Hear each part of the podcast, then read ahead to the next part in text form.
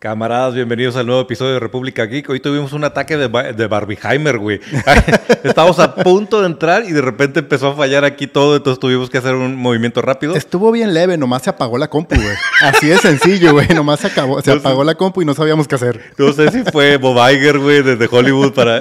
o no sé, es que estamos en huelga. A lo mejor los actores dicen, no, camaradas, ustedes no salgan, güey. estamos en huelga todos por el- en favor de, de Hollywood. Pero bueno, ya estamos aquí transmitiendo en vivo. Gracias a todos por estar echando ahí porras y estarnos ahí generando ambiente para que la gente se, se aguantara y que este- se mantuviera el ambiente que ya traían. Vamos a arrancar con el episodio de hoy. Camarada, pues traemos varias noticias. Sí, yo creo que va- no, no vamos a spoilearlas ahorita, pero vamos a hablar de un chorro de cosas. Vamos a hablar de películas, vamos a hablar de series de televisión y vamos a hablar de trailers también. algunas cosas que sucedieron en Comic Con, que también igual y tocamos un poquito cómo se vivió la Comic Con este año.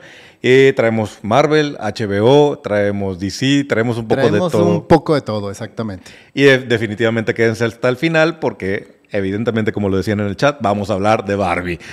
Vamos a hablar. de Secret Invasion. Sí, vamos a. Sí, yo creo que la parte importante ahorita es Barbie. Y, des- Barbie. y después vamos a hablar de la pipitilla que es Secret Invasion. Pues bueno, camaradas, si estás de acuerdo, camarada Leo, nos arrancamos. Vamos a arrancarnos y vamos a hablar, para vamos a empezar hablando del el primer tráiler. ¿Qué te parece? Bien, pero primero déjame les recuerdo a los camaradas que tenemos nuestras redes sociales, Facebook, Instagram, TikTok, eh, YouTube, obviamente YouTube, donde nos están viendo algunos de ustedes, Threads y, este, ¿qué me faltó? Instagram. Ajá. ICQ. ICQ. Y Patreon. Y Patreon. Y, Patreon ahí para que los Tenemos que gusten. Patreon, exactamente. Se pueden donar vasos de Barbie, güey. Exacto. Aceptamos vasos de Barbie en Patreon. Muy bien, pues bueno, muchas gracias. Vamos a arrancarnos ahora sí. Hablamos de uno de los primeros trailers que vimos esta semana. Así es. Vamos a hablar de, De Marvel. de Marvels. que estuvo bien interesante, la verdad, ¿eh? O sea, Sí, fíjate que fue un cambio interesante en lo que vimos en los primeros, eh, el, el primer teaser. Por alguna razón me llamó más la atención la película en esta, en esta ocasión y genuinamente yo quisiera que esta película funcione mejor eh, después de lo que ha estado pasando con Marvel, que a excepción de Guardianes de la Galaxia, pues no estamos recibiendo lo que estaríamos esperando de cualquiera una de las, de las, de las películas de Marvel o de las series o las propiedades de Marvel en general. sí, fíjate, a mí también me llamó mucho la atención eso porque yo vi el tráiler y genuinamente dije, ah, chinga, este no es el teaser que vimos. O sea, la verdad es que sí me llamó la atención y sí dije, está mejor, se ve más interesante y sobre todo, y algo que creo que le falta ahorita a Marvel en sus películas, es, se ve divertido, güey. Exacto. Pensemos que pasó por una gran cantidad de reshoots y recientes. Sí. A, a raíz de lo que la gente empezó a opinar del primer tráiler, hicieron reshoots y, y además corrieron porque sabían que venía la huelga de los actores. Entonces sacaron las nuevas escenas y el tráiler que ya vimos ya trae algunas cosas de lo nuevo. Creo que sí corrigieron el curso. Sin embargo, malas noticias para todos los fans del MCU. Está muy fuerte el rumor de que Disney está eh, genuinamente considerando retrasar el estreno de Marvels porque no puede hacer promoción de la película con la huelga de los actores. Entonces no le conviene ahorita salir sin una, pro- una apropiada promoción de la película. No, deja tú eso, que salgas con una promoción de la película, güey. El pedo está en que luego, ¿qué hace después? O sea, eh, no va a tener nada que sacar porque no, no está produciendo absolutamente nada en este momento. Así es. Y muchos estudios, empezando por Disney, están haciendo eso. Dicen, güey, iba a estrenar cinco películas de aquí, o sea, una cada mes de aquí a diciembre. Güey, no mames, mejor estreno una cada dos meses. Y incluso, como bien dices tú, también les ayuda porque no tengo promoción, no tengo nada. Si yo saco una noticia en donde yo estoy diciendo voy a retrasar esta película, los medios solos van a arrancar la, la- la promoción y te van a decir y te van a mover y te van a poner en primera plana diciendo, ah, movieron tal película, movieron tal... Entonces, Es hasta una promoción. exacto, se vuelve como una promoción de merca. Claro. Oye, pero pues el que está aprovechando la, la- toda la huelga, y, fíjate que lo aprovechó bien. Pudo haber sido una movida tonta de las que hace a veces, pero The Rock hizo un gran donativo para apoyar al, al- al sindicato de actores. Sí. Y por, obviamente porque muchos de estos compañeros del gremio pues no están ganando dinero. Recordemos, ya lo, lo mencionamos hace poco, es el 5% del todo el gremio los que realmente reciben mucha lana y son millonarios y andan en la copita en Venecia, güey. El- resto del, del gremio de actores es gente que genuinamente necesita jalar para vivir. Y entonces The Rock brincó con una lana, uno de los donativos más grandes que se han hecho en este tipo de causas. De Y- hecho, el, el sindicato dijo, es el donativo más más grande que se ha hecho de dinero al sindicato, nomás que no dijeron cuánto fue, pero ya dijeron, es el más grande. Sí, entonces, pues bien por la roca, porque creo que es una buena forma de apoyar la situación. Algunas personas se han estado preguntando por qué no ves a. Bueno, Tom Cruise dijo que deberemos de trabajar, entonces a Tom Cruise no lo vamos a mencionar, pero ¿por qué no vemos a, Brad Pitt? ¿Por qué no vemos a Julia Roberts? ¿Por qué no vemos a, Tom Hanks en, en las calles con la gente? La realidad de las cosas es porque precisamente ellos están alejándose del foco público de las noticias. Claro para que eso no se manche y que no empiecen a hablar de esto es una huelga de riquillos. Sino, ellos se están manteniendo al margen y están apoyando otras formas como The Rock con su, su, donativo, ¿no? Sí, y de hecho muchos de los actores, cuando empezó el tema de los escritores, muchos de los actores lo que hacían era el contrario. Iban ahí actores más o menos famosos a, llevarles comida y apoyarlos precisamente para llamar la atención de los escritores que no son tan mediáticos. Y ahora que son los actores, están haciendo creo lo correcto para separarse porque lo que importan es precisamente ese 95% de los actores. Es correcto. Pues bueno, vamos a ver qué pasa. Definitivamente vamos a empezar a escuchar más noticias como la de The Marvels, que van a retrasar series, van a retrasar películas. Una, porque no se les acaba el contenido que ya tienen, porque no saben cuándo van a volver a arrancar producción. Y dos, porque no pueden hacer promoción de las películas. Entonces le puede, puede ir jugar en contra la taquilla. Antes de que sacas con la siguiente nota, voy a leer algunos, algunos de los mensajes que los camaradas están poniendo por aquí. Dice el camarada César Jaime, siempre fiel, muchas gracias por estar aquí. Dice, aún no veo el final de Secret Invasion, acabando República Geek, me lo he hecho, así que sin spoiler, no te preocupes. Precisamente sabemos que varios de ustedes no han visto Secret Invasion, ahí nos vamos a sostener de hacer spoilers. En el caso de Barbie vamos a hacer un ratito sin spoilers y luego el final ya con spoilers para, para los que ya lo vieron y meternos un poquito más a profundidad de lo que vimos. Dice Matías, no encuentran el outfit apropiado, el outfit rosa, rosa apropiado. Por eso nos tardamos, estábamos buscando una camisa de Barbie. Exacto. dice, el doctor Alfonso dice, escenario rosa, debimos haber puesto la luz rosa, Leo. ¿Cómo no se nos ocurrió, güey? No se nos ocurrió. sí, buena idea, hombre. Ching, bueno. Dice Julián, este, bueno, se dejaron venir, aquí estábamos ya listos. Este, wow, dice nombres, eh, poniendo los nombres en vivo. Sí, Está, seguramente habrán notado que tenemos varias novedades aquí en, en nuestro set, en nuestra producción. De hecho, cambiamos algunas cosas también en cuestión de técnicas. Tenemos muchas novedades. Ajá. ya, eso es todo. Esa es nuestra novedad máxima, güey. sí, ya hemos ido mejorando. De hecho, sería un buen momento para preguntarles cómo ven. Ahora sí ya se está viendo el audio sincronizado. Parece que ya mejoró la transmisión. La calidad del audio, la calidad de las tomas. Ahí le hemos estado metiendo cabeza y dinerito para que esto se vea cada vez mejor y que tengan ustedes el programa que se merecen. Dice Oscar Carreño, cuatro años de series y películas que se sienten puente para algo más. Sí, ahorita creo que ahorita que hablemos de Secret Invasion sería bueno hablar de Marvel, el MCU y algunas cosas que tienen que ver con Bob Chapek y habrá que ver si fueron buenas decisiones y cómo lo van a limpiar.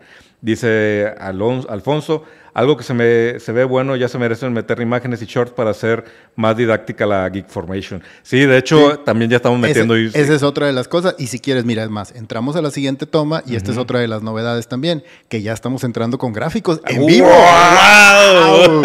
Así de que... ¡Yay!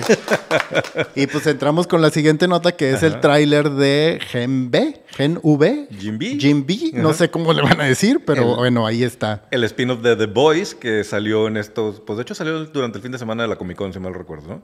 Así es, salió durante el fin de semana de la Comic Con y este. Pues tiene básicamente todo lo que estábamos esperando de un spin-off de The Boys, O sea, es sangriento, es salvaje, eh, eh, los personajes se ven increíbles y estás viendo también una modificación de poderes y de apropiación de, de, cómo encontrarle una forma diferente y original de presentar superhéroes.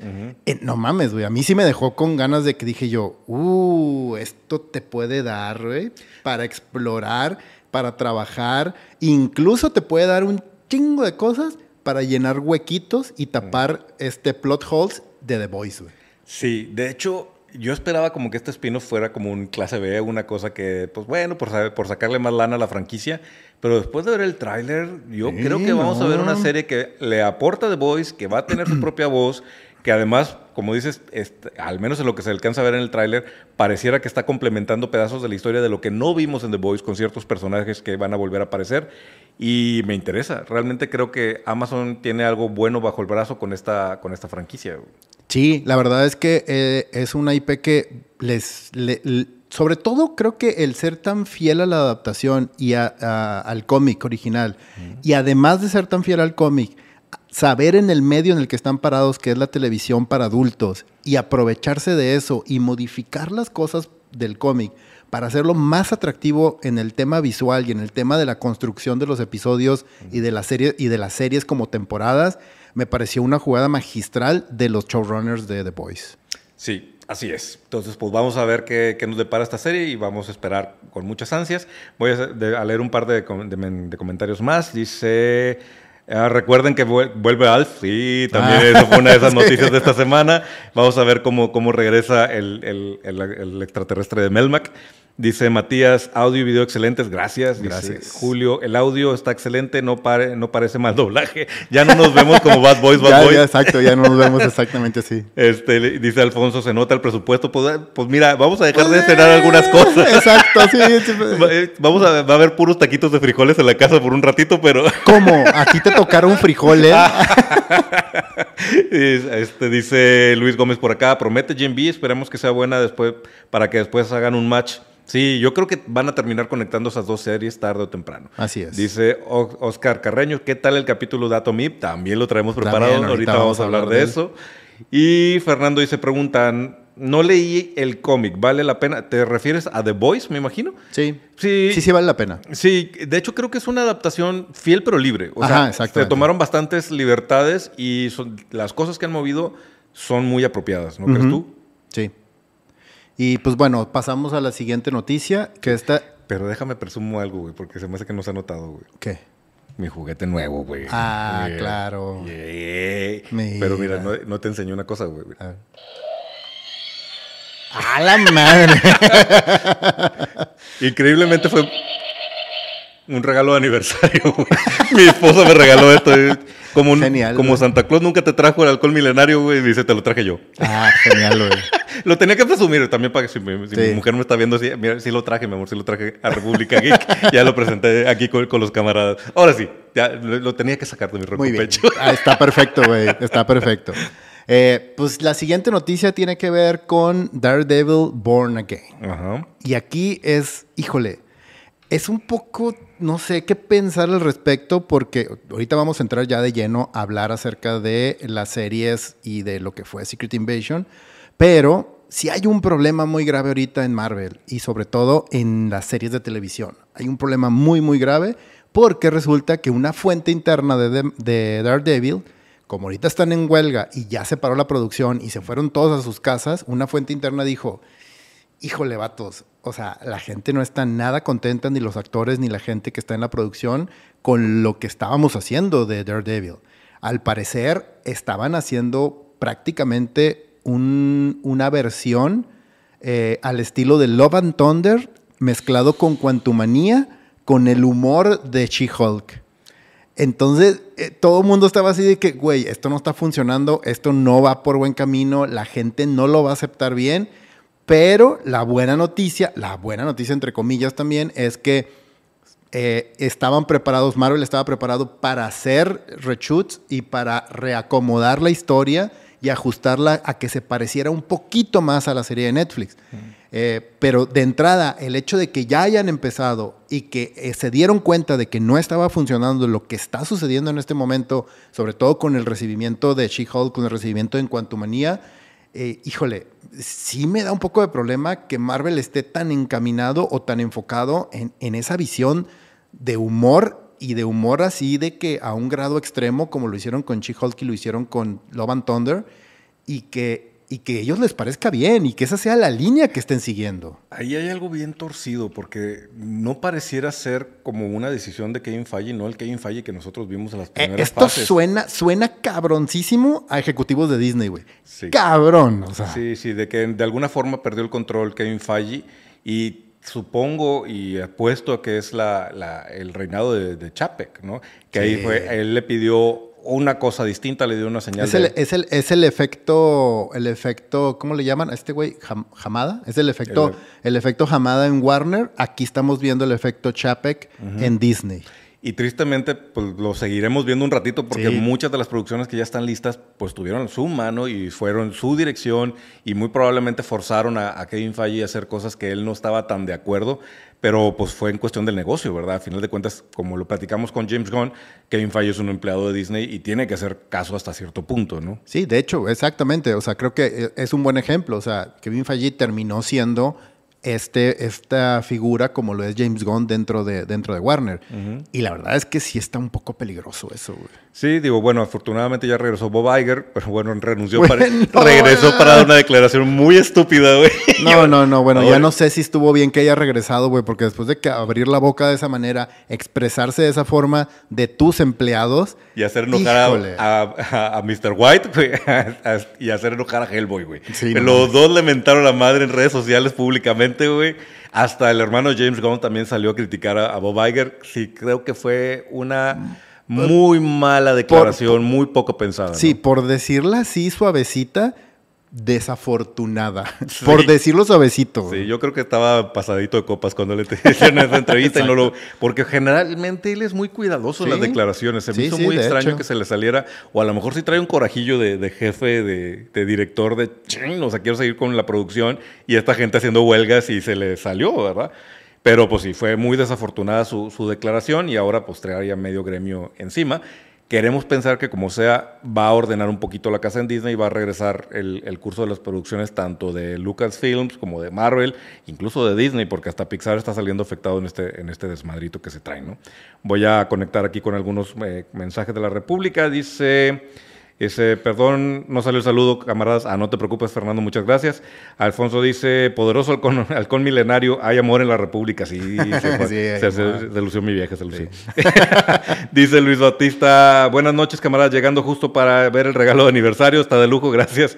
Dice Fernando, chicos, a- adaptar el Born Again de Frank Miller a comedia, eso sí parece un chiste. Sí, caray, ¿qué, qué- quién, quién Ni pensó? siquiera, ni siquiera creo que, que comparta el tema del nombre con el cómic, ¿eh? O sea, me hace que eso fue... Sí, que también, ahorita que hablamos de Secret Invasion, creo que ya nos descarriamos en ese asunto de utilizar títulos reconocidos de series de cómics para tratar de llamar a los camaradas y luego o sea, te sale por la culata, ¿no?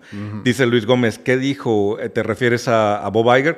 Hizo una declaración donde le preguntaron acerca de la huelga de escritores y de actores y dijo que entendía lo que estaban persiguiendo, pero que sus expectativas estaban fuera de la realidad. Y entonces, obviamente, los actores y todo el mundo le respondió el que está fuera de la realidad. Ojo. Eres tú, compadre. Ojo, dijo, creo que los actores están, no están siendo conscientes de su realidad y no están, no están conscientes de, de lo que significa trabajar en este medio mientras estaba en un helicóptero, o sea, aterrizando en un helicóptero en un rancho especial para billonarios, en donde es un retiro espiritual mamón, donde te cuesta cientos de miles de dólares en un lugar remoto que nadie conoce. Claro. O sea, rodeado de todos los millonarios Ajá. que justamente les está molestando No, no, la hueca. no millonarios, güey, billonarios, güey. sí.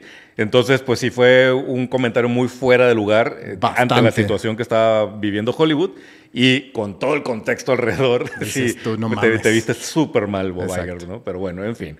¿Traes otra nota por ahí? Sí, vamos a hablar ahora de esto. ¿Se acuerdan de esta toma? Y recuerdan que Matt Damon tiene este, este pequeño como detalle de aparecer como, ni siquiera como actor secundario, como un cameo en cientos de películas. El güey lo hace súper bien, Ajá, además. sí, claro. O sea, porque sí, sí se, sí se, sí se clava y, y hay cosas que hace de manera geniales como, como este tipo de cameos en un chorro de películas, desde comedias románticas hasta las películas de, de Marvel. Ajá. El rollo es que ahora, eh, con, con el tema de que él es supuestamente un asgardiano y que participa en este rollo de las obras de teatro porque ha aparecido en las tres películas de Thor, güey, haciendo este papel Ajá. en el tema del teatro como actorcito de teatro y sale cinco segundos y se acaba y ya, y no pasa nada. Pues bueno, hay un rumor súper fuerte y que de hecho ya está prácticamente confirmado por eh, agentes internos dentro de Marvel, en donde dicen que Matt Damon va a tener un papel secundario slash importante dentro de Thunderbolts, güey. ¿Qué será, cabrón? Este, está bien interesante porque ahí te va, y ahí te va mi teoría.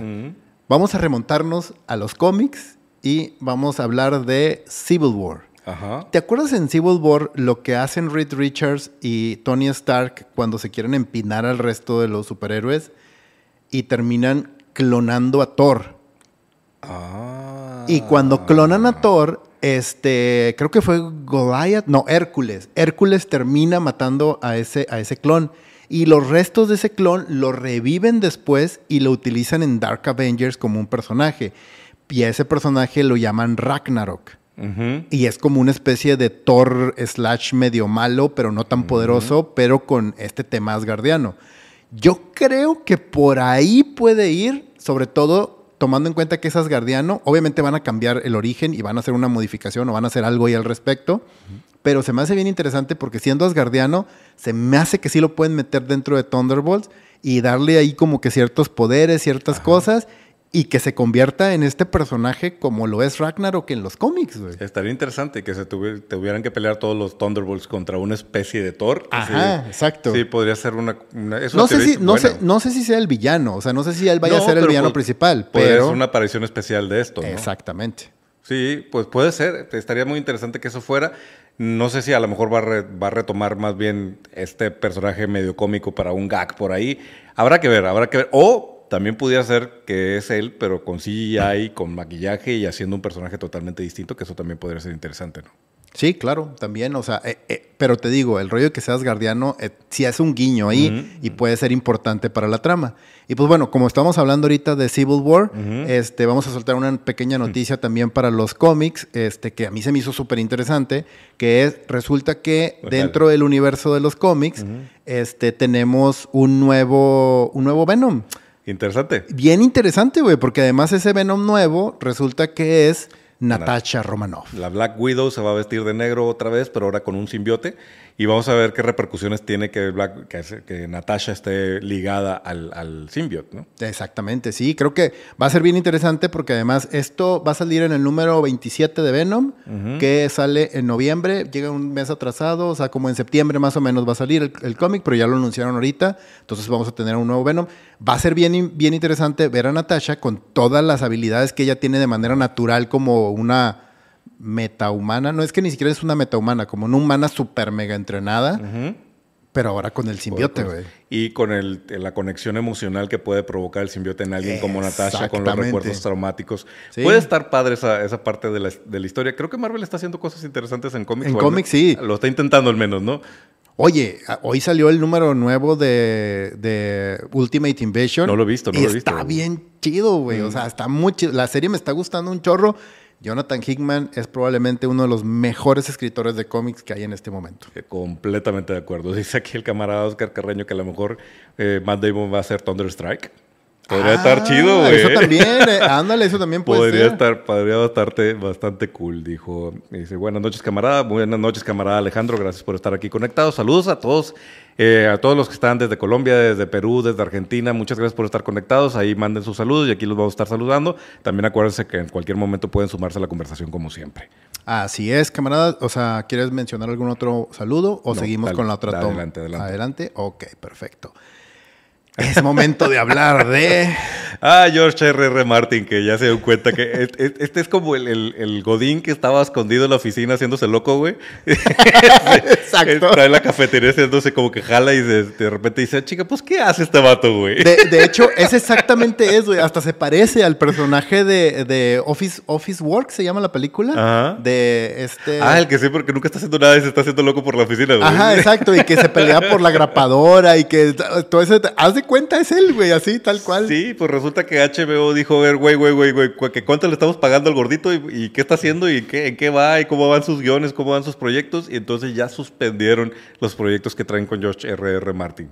Sí se, sí se pasó de lanza con, con la tardada descripción de, de escribir el siguiente libro de Game of Thrones y los proyectos que traía para HBO. Digo, digo, lo, de- lo de los libros, pues es pedo de él y la editorial. HBO no tiene nada que ver ahí. Ajá. El que lo despidió fue HBO. O Ajá. sea, lo despidió de, de su acuerdo que tenía.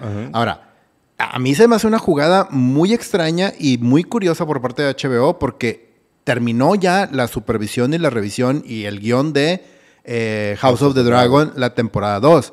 Pero al terminar su relación ahorita con él, ¿eso qué significa? Significa que solamente va a haber dos temporadas de House of Dragon, ahí se acaba la serie y ya no va a haber otro spin-off, ya no va a funcionar como manejador o asesor de la IP de, de, de- ¿cómo se llama? de The Song of Ice and Fire? ¿O cómo, cómo va a funcionar eso? Y estaba desarrollando también unos spin-offs especiales. Claro, estaba desarrollando otras cosas, por eso mismo. Sí, entonces está curioso que lo hayan detenido. Algo pasó, digo, a final de cuentas, toda la franquicia de, de, de Game of Thrones es de lo más caro que produce HBO. Y con las, las, circunstancias que están pasando ahorita en los estudios de Warner, el hecho de que el HBO streamer no está funcionando del todo, muy probablemente este recorte sí fue un asunto de, pues no podemos, ¿verdad? Hay que, hay que cortar cosas y este señor nos está poniendo las pilas, nos trajo mucho dinero, pero pues ni modo, ¿verdad? Y más adelante regresamos o vamos viendo cómo funciona este House of the Dragon para ver si avanzamos con los, los otros proyectos, ¿no?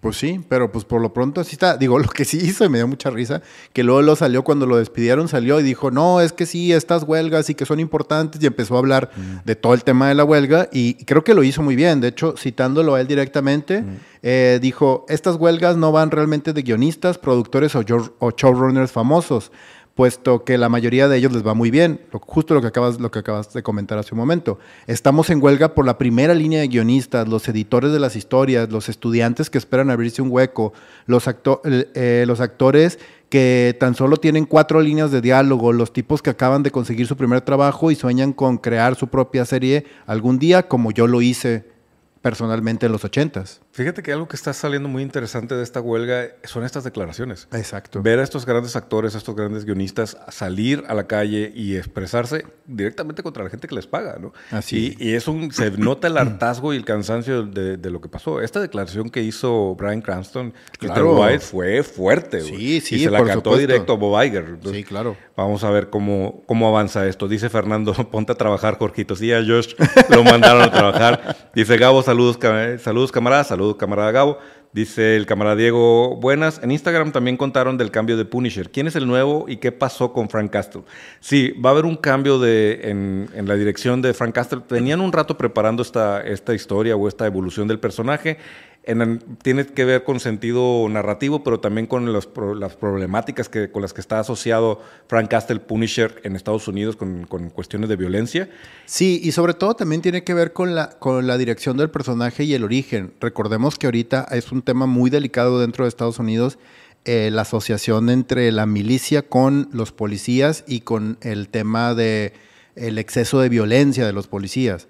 Y Frank Castle era literal la representación de eso. Incluso el cambio del logotipo y del emblema de, de, Punisher precisamente fue por eso, porque muchos soldados, guerrillas y muchos policías que estaban acusados de violencia este, contra eh, personas de color, latinos, etcétera, este, utilizaban el icono de Punisher precisamente por eso, porque ellos se escudaban en, ese sentido diciendo de que él rompió la ley, güey. Rompió la ley porque tiró una basura y madres, o sea, todo el peso de la ley de golpearlo, violentarlo y todo el rollo, y pues no, o sea, entonces Marvel también creo que poco a poco fue separándose de él, de hecho lo llevó a un grado de convertirlo como en un superhumano también, hasta cuando se fue, cuando se hizo CEO, o sea, cuando fue el, el, el jefe de, de Han, hasta que terminaron matándolo.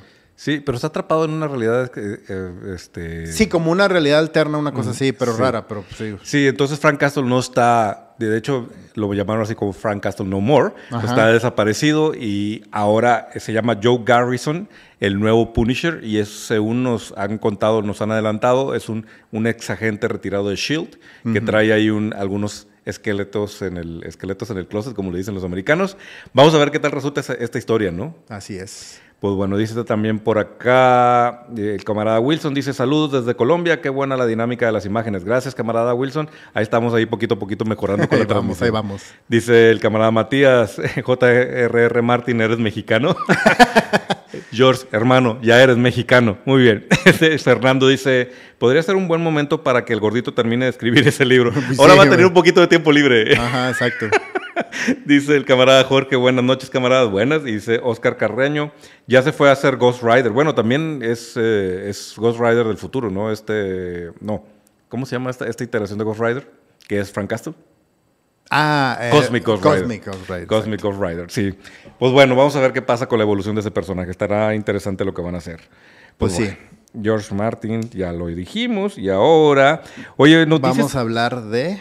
Noticias interesantes también. Parece que la huelga nos interrumpió una... De, ya ven que James Gunn traía así como una serie de noticias que iba a soltar una por una, una por una. Pues resulta que Skyler Giodon, no sé cómo se, cómo se pronuncia su apellido, estaba amarrado ya casi cerrado para que fuera Jimmy Olsen. Este, pero pues por la huelga no se alcanzó a señalar. Interesante porque pues tenemos un pelirrojo siendo un pelirrojo, güey.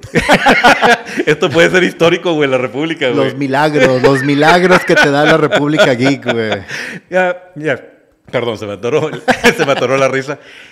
Es un buen actor, ¿eh? yo he visto varias películas de él. Generalmente es como un gag eh, cómico, él eh, sí tiene rango como actor. Y me parece un casting atinado para Jimmy Olsen. Está en la edad apropiada, puede darnos este release cómico que creo que James Gunn va a tratar de poner ahí.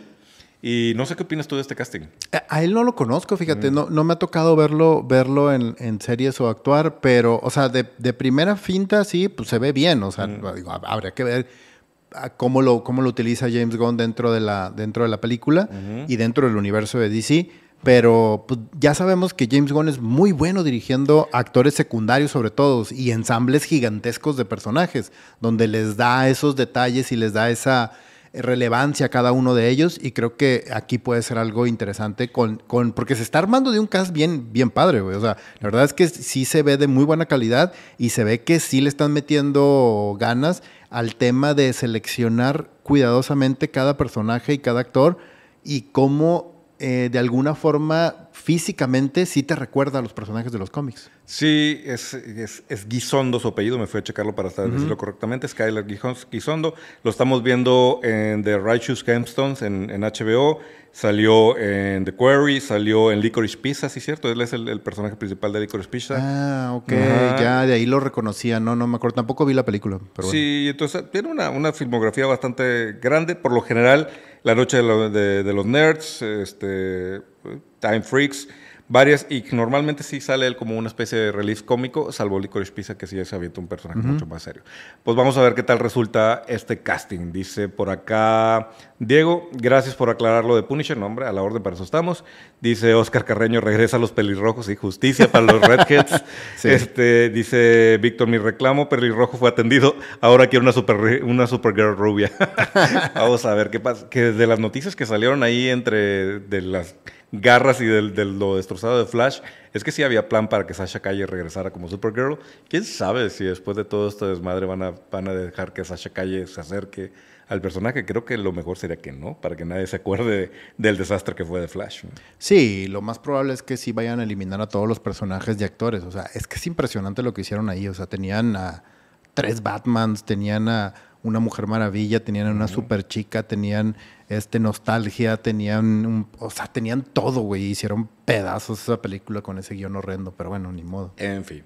Pues bueno, regresando a temas de Comic Con, que fue una Comic Con muy extraña, güey. Tuvimos noticias de cómics este fin de semana. sí. Y realmente esta sí no, la, no la veía venir, cabrón. Pero no sé, me intriga, güey. Vamos a tener una miniserie. Miniserie, no es un solo cómic, un maxi, maxi crossover de Legendary Comics con DC Comics donde veremos Kong contra Godzilla contra la Liga de la Justicia, güey. ¿Qué pedo con esto, güey? o sea, se me, hace, se me hace bien tonto eso porque, de entrada, si nos ponemos exquisitos ahora sí con el tema de la historia, ¿cuál GLA, güey? Superman contra Kong y Godzilla. Y listo. ya, y se acaba. se acaba en 3, 2, 1. Ya se los empinó Superman, güey. Vamos a ver cómo manejan esto. Digo, a final de cuentas, también creo que uno de los grandes problemas que tiene el Monsterverse es que nunca han definido el potencial o el poderío de King Kong. O sea, como que siempre digo, pues es un changote, eh, ¿no? Eh, es un chango gigante, güey. O sea, ¿qué, ¿qué, hace Superman con él? Llega, pum, lo atraviesa en medio de los ojos y se acabó. ¿Qué hace Godzilla contra él? Digo, ya vimos la película, pero güey, no mames, fuego y se acabó el chango, güey. Exacto. Pero bueno, han tratado de, de, hacer como que Kong es mucho más poderoso de lo que aparenta y vamos a ver cómo lo manejan en los cómics, que imagino yo también por, por, el bien de la franquicia que al final van a ser como una especie de alianza extraña, porque en teoría Godzilla no es el malo, es el héroe, güey. Entonces, a lo mejor llega... En las, películas, en las películas de King Kong tampoco King Kong es el malo, güey. No, también es como una víctima, ¿no? Entonces probablemente van a hacer ese juego y al final la Liga de la Justicia se va a unir a Kong y, a Godzilla contra una verdadera amenaza, algún otro monstruo por ahí, o Lex Luthor va a tratar de controlar a Godzilla o algo por el estilo, ¿no? no sé. Lex Luthor tratando de conquistar, a- de controlar a Godzilla sí sería muy gracioso, güey. Va a ser un mecha Godzilla con kriptonita de los ojos o la chingada, güey. Y entonces ahí se va a poner bien loco este crossover. Pero fue un, un, este, un anuncio interesante que genuinamente me llama la atención.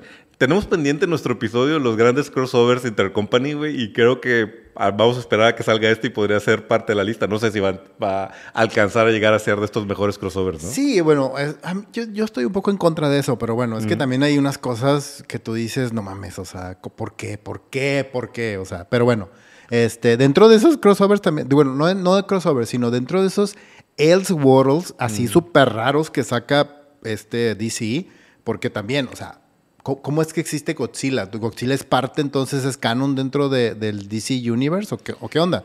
Porque, ah, a lo que iba es que ellos de repente también sacan un Elseworld y hay uno de GLA Jurassic, ¿te acuerdas? Ajá, ajá. Y está bien chido, güey. O sea, la verdad es que está con madre el cómic, pero, pero tú dices, ¿por qué? O sea, ¿por qué tenemos que recurrir a eso, güey? Bueno, pero recordemos que también algunos de estos crossovers raros han terminado en cosas muy buenas. Re- Batman contra Depredador es uno de los mejores crossovers de los cómics. Ah, es este, muy bueno, sí. Archie Punisher. En cuestiones de películas también hay uno de Aliens contra Superman, Linterna Verde contra Aliens. Este, ¿qué más recuerdo? Ah, este, Robocop contra Terminator, güey, que también Ah, es una maravilla de Frank. Miller. Sí. A ver, camaradas, ahí va el reto geek de la noche. A- algunos crossovers intercompany entre películas y cómics, entre series y cómics o entre cómics que no sean de la misma compañía que digas tú, esta es una joya, te sirve que nos ayuden a armar la lista de esos mejores crossovers intercompany. Déjame leo algunos mensajes por aquí. Dice, dice Jo- Joel, dice, no, no, no, no, Team Godzilla. Saludos, camarada. Exactamente, Team Godzilla. Yo estoy de acuerdo con el camarada. Oscar Carreño. aplausos por el camarada. Dice el camarada Oscar. Ya se madrió a, a Titano, a Titano ya tiene experiencia, claro. Dice, dice Alfonso, este, muy mala idea la de, del del DCU contra Kong y Godzilla. Y hasta Justice League es otra onda, pues sí. Vamos a ver cómo lo resuelvan. Dice Alejandro, hay veces en las que pareciera que se les acaba la imaginación y solo, solo quieren hacer refritos, también puede ser. También. Dice Alfonso, casi me da una, una neurisma cerebral con lo de la noticia de King Kong.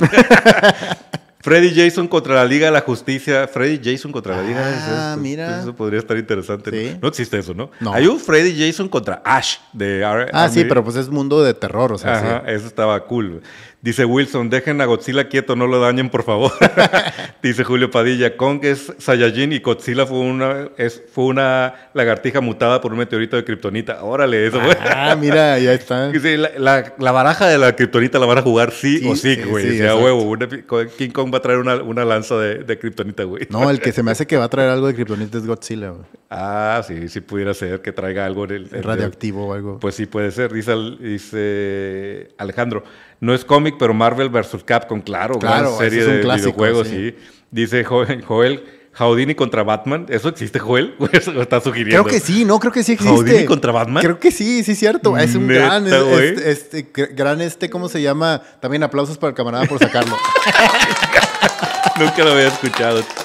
La- la- las, los Tortugas Ninja contra los Power Rangers, eso sí Ah, existe. sí, sí existe, sí. DC contra los Looney Tunes. Hay una serie de crossovers de eso. Hay una serie de crossovers de Hanna Barbera con, la, con el universo de DC, güey. Y eso también tuvo grandes joyas, cabrón. Sí, no, de hecho, ¿sabes cuál? Un- hay uno que salió hace poco cuando Disney compró este Marvel, el de Phineas, and, Phineas y Ajá. con eh, Avengers, güey. Está bien chida la caricatura, no mames, a mí me sorprendió un chorro. Cuando yo la vi dije yo, ¿qué va mamá van a hacer? Pinche Disney nomás compra madres y luego, luego las empieza a meter en todos lados. Y Pero no, bien. resultó que está padre, güey, la verdad. Dice también por acá Batman contra Depredador. Sí, definitivamente un- una de las mejores mejores, crossovers de gran obra. Dice Ash versus Freddy versus Jason. Exactamente, camarada Diego. Oscar Batman contra las Tortugas Ninjas. Ese también fue un crossover Sí. que yo no esperaba nada y terminó siendo muy bueno. Las dos partes, de hecho. Sí. Y hasta la animación que ya existe, güey. Está, está bastante divertida, ¿no? Eh, los crossovers de Hanna-Barbera contra DC, ajá. Batman contra The Shadow y Batman contra Grendel. Esos también fueron grandes joyas de los noventas, Sí. Oscar. Muy bien. Dice Batman con Scooby-Doo. También esa es un gran... Sí. Ese es un clásico de nuestra república. Pues si quieres adelante con la siguiente noticia. Pues sí, esto es un mega, mega rumor pero lo que llama la atención es que viene directamente del actor de Hayden, ¿cómo se llama? Él se me olvidó. Thomas Hayden Church, este, el que fue Sandman en la, la tercera película de Sam Raimi de Spider-Man y en el Spider-Man No Way Home. Fue, él fue el que interpretó a Sandman. Bueno, él dice en entrevista que ha escuchado rumores de que se está trabajando en la cuarta película de Sam Raimi. Eso sería interesante, güey. Híjole, mm, no sé, güey. O sea, no, no, sé, Toby Maguire en este momento regresando como, como Spider-Man, tendríamos que ver realmente un Peter Parker and Mary Jane, como en el cómic. O sea, estamos hablando de un Spider-Man ya maduro, ya grande, con una hija y probablemente una hija adolescente, güey, que tiene superpoderes. O sea, sí, tendríamos que dar un salto muy grande y tendríamos que conseguir a los mismos actores para que tuviera sentido hacer algo como eso. La verdad es que yo lo dudo mucho que vayan a atreverse a mandar el, el, IP de, de, Spider-Man a esos niveles, sobre todo con el desmadre que traen ahorita internamente Disney y Marvel y Sony teniendo su propio desmadre con el, el siguiente Crave, el siguiente Morbius, que seguramente va a ser Craven, güey. Ojalá y que no, la verdad, ojalá y que no, porque me gusta el casting, me gusta la película, me gusta. Ah, me gusta Craven el personaje, pero el trailer y lo que hemos visto, no mames. o sea, y, y, si ahorita empiezan a hablar de esto, a mí me da más miedo que gusto, la verdad. Sí, sí, sí, no pinta nada bien este asunto. Sí, claro que era evidentemente tentador que regresaran, pensaran en regresar el universo de Andrew Garfield y el universo de Tobey Maguire. El de Tobey Maguire se me hace interesante porque pudieras sacar una especie de Logan con Peter Parker. O sea, ver esta versión de qué pasó con Peter Parker en sus casi 50, porque por ahí anda, mm, sí anda yo creo que Tobey Maguire sí anda los, rascando los 50. Luego, aquí hacemos cálculos y resulta que no, tiene 56. ¡Ah, la madre, güey!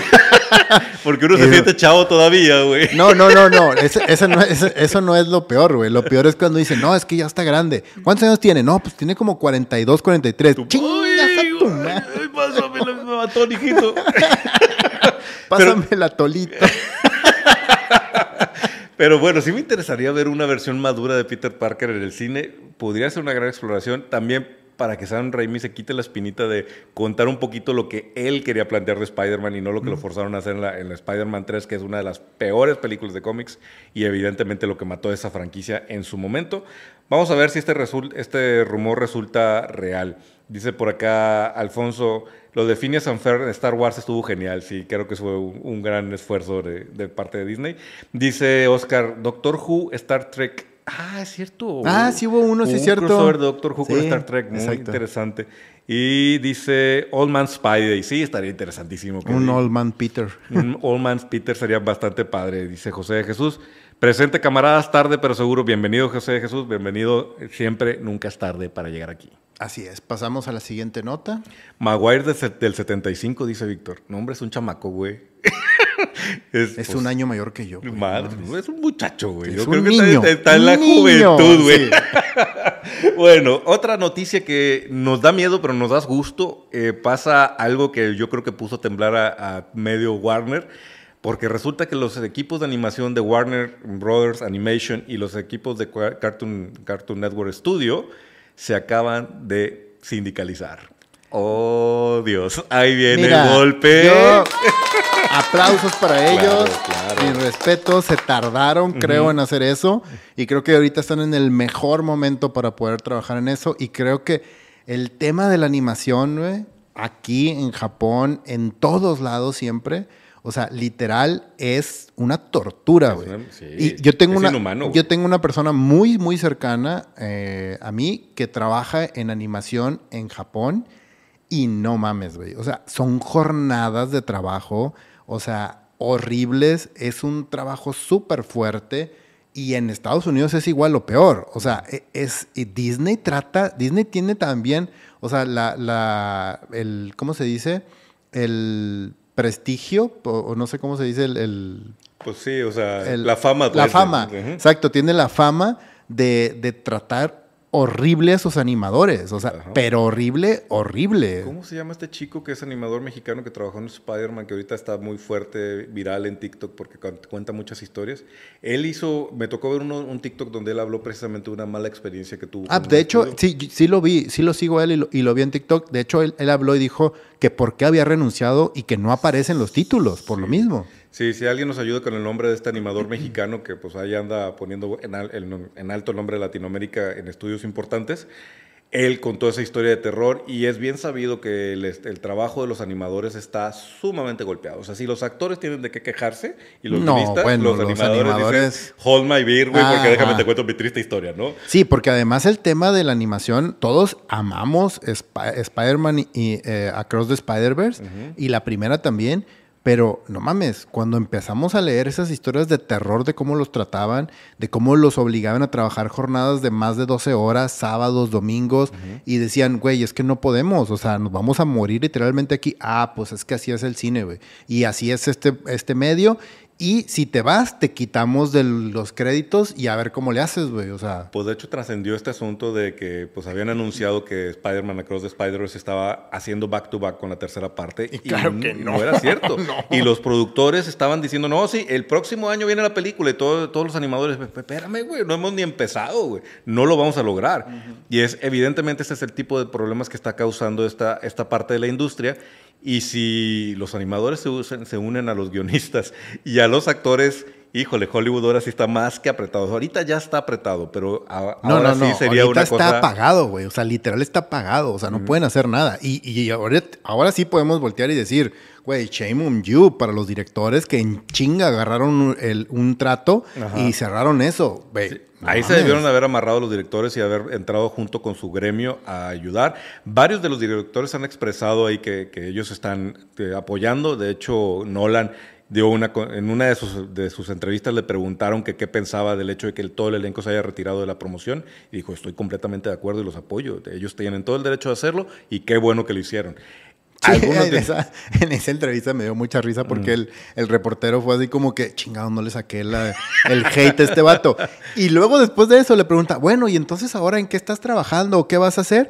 Y Nolan todavía le, le contesta y le dice, cabrón, o sea, ¿cómo crees que me voy a poner a trabajar ahorita? O sea, estás viendo que los escritores están en huelga, estás viendo que los actores están en huelga, sería irrespetuoso y faltarle al respeto a todos mis compañeros si ahorita me pongo a trabajar en un proyecto. Dice, esto es hasta que se acabe, hasta que ellos resuelvan algo, entonces hablamos. Y el reportero, chinga. Pues, pues, bueno, vamos a ver hasta dónde va. Si los animadores también se unen y generan este gran gremio, este sindicato, y todos se van a huelga, pues va a ser muy doloroso para la República, pero creo que es algo justo y necesario. Es justo y necesario. Necesitan ordenar en cómo, cómo se trata y cómo se trabaja en esa parte de la industria.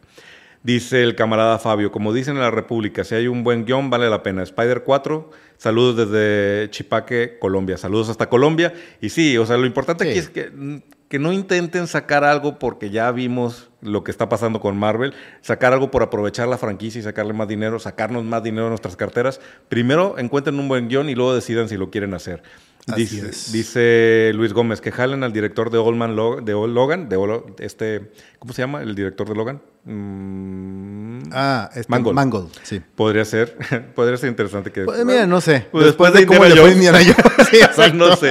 Pero bueno, digo, no está tan mal Indiana Jones. Digo, comparada con The Flash, güey. O sea, pero bueno. Bueno, son palabras mayaros. Dice el camarada Julio, muy divertido el capítulo de Supernatural con Scooby-Doo, güey. Yo no lo vi, ¿tú lo viste? No, yo no lo vi. ok, muy bien, voy a buscar eso. Dice el camarada Oscar Carreño, las jornadas no es lo malo, el pago es lo, es lo mísero. Sí, creo que todo lo que lo, lo del entrenamiento está del nabo, ah, el del entretenimiento está del nabo, ahí está el Comics Brock, Brock Mem. Eh, Comics Brock Mem. A ver si nos aclaras o me ayudas porque no sé a qué te refieres con ese hashtag, Oscar. A lo mejor traemos ahí un dato que no, no, estoy tan seguro. Dice el camarada César, ahora sí que las películas son los nuevos monumentos hechos con el sudor y la sangre de los esclavos modernos. Literal. Ah, sí, sí, sí no, todo, totalmente de acuerdo. Dice Julio Ryan y los motorratones. Está, está, que se cuece con esa noticia, que es justo la que sigue. Exactamente. Excelente. Vamos a darle otro aplauso al camarada por haber adivinado la, la noticia que seguía. Güey, ¿qué pedo con esta noticia, güey? ¿Qué pedo con Ryan Reynolds comprando los derechos de los motorratones para hacer una, una nueva serie? Lo dijimos hace un par de capítulos que dijimos, a ver si con este tema de que la Tortuga Ninja está siendo aclamada como una gran adaptación y un gran remake, a ver si no empieza la desbandada de todos estos animales antropomórficos de los 80s, 90s, y pues parece que sí. Ahora vienen, vienen los motorratones. Yo nunca fui fan de los motorratones, ¿te, te gustaban? Yo nunca los vi, güey. O sea, yo, sabía que existían, pero en realidad nunca me clavé a verlos ni ver nada de eso. A mí lo que me sorprende de esto es que Ryan Reynolds ahorita, güey, es una... Este cabrón ha, hecho las mejores inversiones que yo he visto a nivel económico, a nivel monetario en todo lo que ha tocado. El cabrón compró una marca de alcohol y después la vendió como por 100 veces el costo que, que, o sea, lo que le costó al principio. Se ganó una la nota por la compra de su, creo que era gin, un gin, el gin que compró y luego lo vendió. Y luego compró una empresa de celulares, güey, y la llevó y la elevó bien cabrón la empresa y lo creo que también ya la vendió y le dieron billones de dólares por la empresa de telefonía. Ajá. Compró un equipo de fútbol soccer, güey. lo, subió, lo subió de primera, de, de, la tercera división y lo subió a primera. Es más, güey, Ted Lasso, lo que pasó en Ted Lasso con el equipo de Ted Lasso, eso fue lo que hizo Ryan Reynolds en la vida real con este equipo de fútbol. Lo llevó a primera división y el equipo subió o sea, su valor, su todo, güey. Entonces, y ahorita el güey está buscando qué hace para invertir ese dinero y no mames, o sea, compró los derechos de Al, güey, qué pedo. qué interesante, porque además creo que sí es alguien que pudiera sacarle valor a todas estas franquicias medio olvidadas y que están ahí sentadas en un cajón esperando a que alguien les dé amor. Los motorratones, pues en realidad no es algo que me haya gustado, pero me interesa su versión de los motorratones, güey. Creo que sí pudiera ser algo que, que, que despierte mi interés. Y Alf, definitivamente quiero ver qué diablos va a hacer con Alf. O sea, no necesariamente va a salir él, o sea, es productor. Pero él tiene un buen ojo para rescatar este tipo de cosas y sacarle provecho a estas franquicias, güey. No, claro, por supuesto. O sea, por ejemplo, yo creo que él podría hacer algo bien interesante de varias formas. Uno, creo que siendo la voz de Alf, con, podría ser genial y que podría funcionar súper bien. Él siendo la voz de Alf. No creo que funcione como el papá, tal vez, no sé. O si cambian algo ahí entre la historia, pero en realidad a mí me encantaría verlo como la voz. Lo que decíamos la vez pasada que estábamos platicando aquí fuera de ñoñando, porque pues sí, apagamos las cámaras y seguimos ñoñando. Será interesante ver cómo rescatan a Alf, porque yo sí quisiera ver este peluche que se mueve, güey. O sea, no sí, claro. un CGI, una cosa así. Güey, yo veo Alf ahorita, veo episodios de Alf en la tele o en YouTube o algo así y me sigo riendo, güey. Me parece súper gracioso. Me parece una gran serie que además... Es muy inapropiada y cancelable en esta época, güey, pero muchas cosas raras pasaron en esa serie, güey. Sí, de hecho, sí. Pero sí, sigue siendo muy buena. Hay cosas muy divertidas y también hay muchas historias de terror detrás de, de esa... A lo mejor deberemos hacer un episodio de historias de terror detrás de series y películas lamento decirte que ya hay un podcast, o sea, un canal de YouTube que se dedica a eso y se llama Iwasa Cheat Show. Gran canal, por favor, vean, estos cabrones hacen gran trabajo. Iwasa Cheat Show. y, te cuentan historias, te cuentan historias así de, del, del, paso terrorífico de lo que fue hacer ciertas películas y ciertas series y ciertas cosas. Y la verdad es que es súper divertido. Mira, acá nos está aclarando el camarada Oscar que el, esto de es hashtag comics broke me. Dice. Ah, broke me. Broke, me. Ese hashtag cuenta historias de terror en el medio de los cómics, como el de Peter David haciendo GoFundMe para poder pagar sus gastos médicos. Y también la industria del cómic también tiene unas historias de terror. Sí, lo hemos mencionado. Horribles, ¿no? Sí, entonces sí. No, no, no conocía ese hashtag, Oscar. Qué bueno que lo, que lo traes aquí a colación. Dice Fernando, americanos y actores armando cooperativas, ¿esto qué es? ¿Argentina? no Ok, muy bien. Modo irónico, aclarando, claro. Dice Fabio, Visión, Visión Secreta fue peor, Miss Marvel, al menos ahí nos presentaron a, a Macala. pues sí, ahorita vamos a hablar de Secret Invasion. Eh, hay varias cosas que decir. Dice Alejandro, tremenda serie la de los motorratones. Muy bien, ya salió el amor aquí para los motorratones. Ah, muy bien. Luis Gómez dice, es, de mis tiempos, soy del 87, la veía en Azteca 7. muy bien. dice Julio Padilla, recuerden que yo hice el comentario de los motorratones hace varios, eh, muchos en vivos, que esperaba, es cierto, camarada Julio, tú, tú lo predijiste. Exacto. Ahora tú eres el Simpson de aquí. Simpson lo dijo, ¿no? Entonces el camarada Julio eh, aplausos para él, porque él. predijo la llegada de los motorratones. Dice el camarada Alfonso, coincido con el camarada Julio, Ryan es, es, es el habitante de la República, sí, es un, Sí. yo creo que uno de los grandes embajadores de la República. Dice Oscar, es como lo que está haciendo Seth Rogen invirtiendo en series geeks, sí, también. De hecho. De hecho, vi un detrás de cámaras, por ahí anda, de- seguramente ya varios de ustedes lo vieron, de, de la adaptación de las Tortugas Ninja, ahora Mutant Mayhem.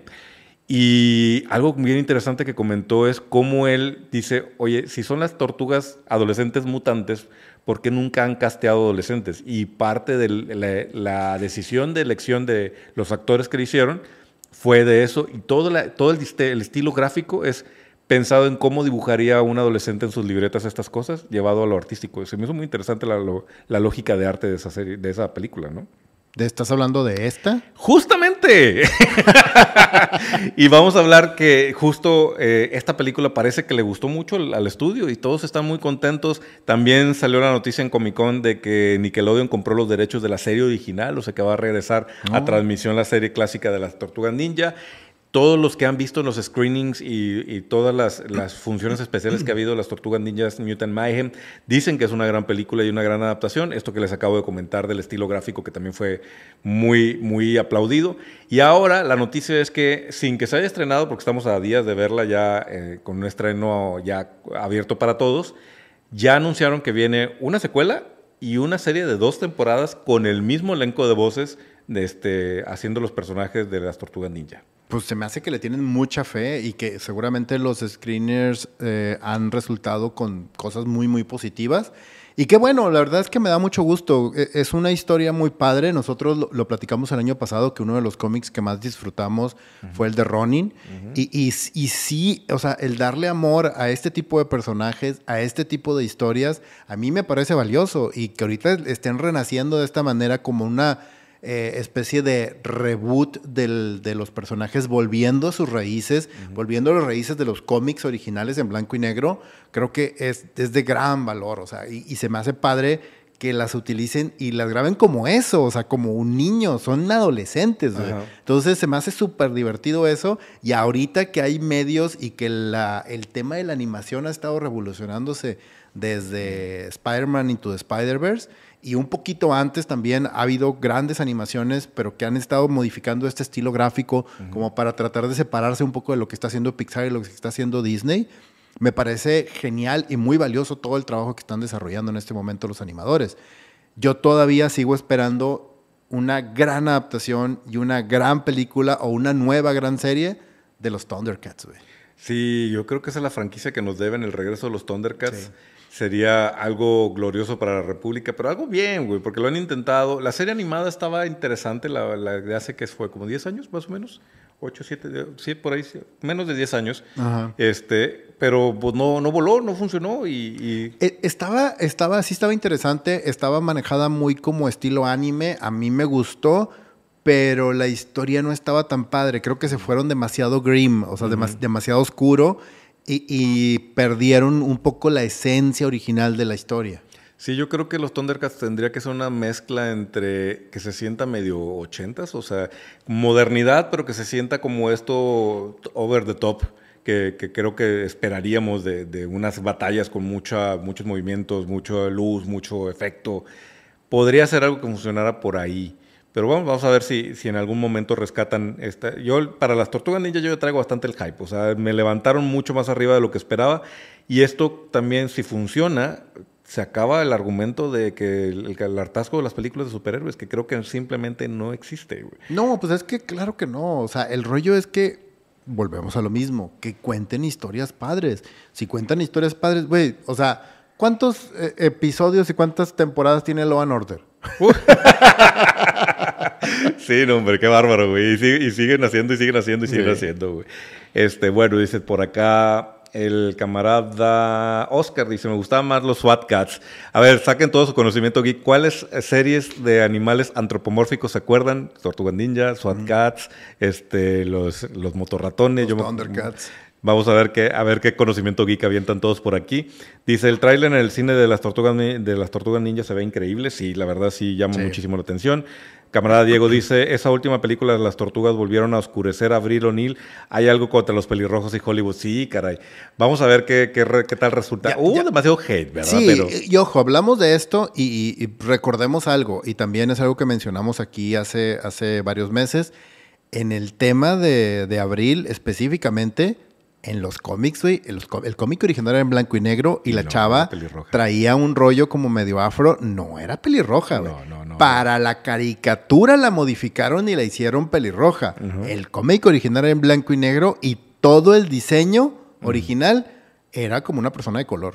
Sí, vamos a ver entonces qué resulta este cambio de Abril. Todo lo demás se ve muy bien, entonces no creo que nos vaya a molestar y a lo mejor descubrimos una gran iteración del personaje. Sí.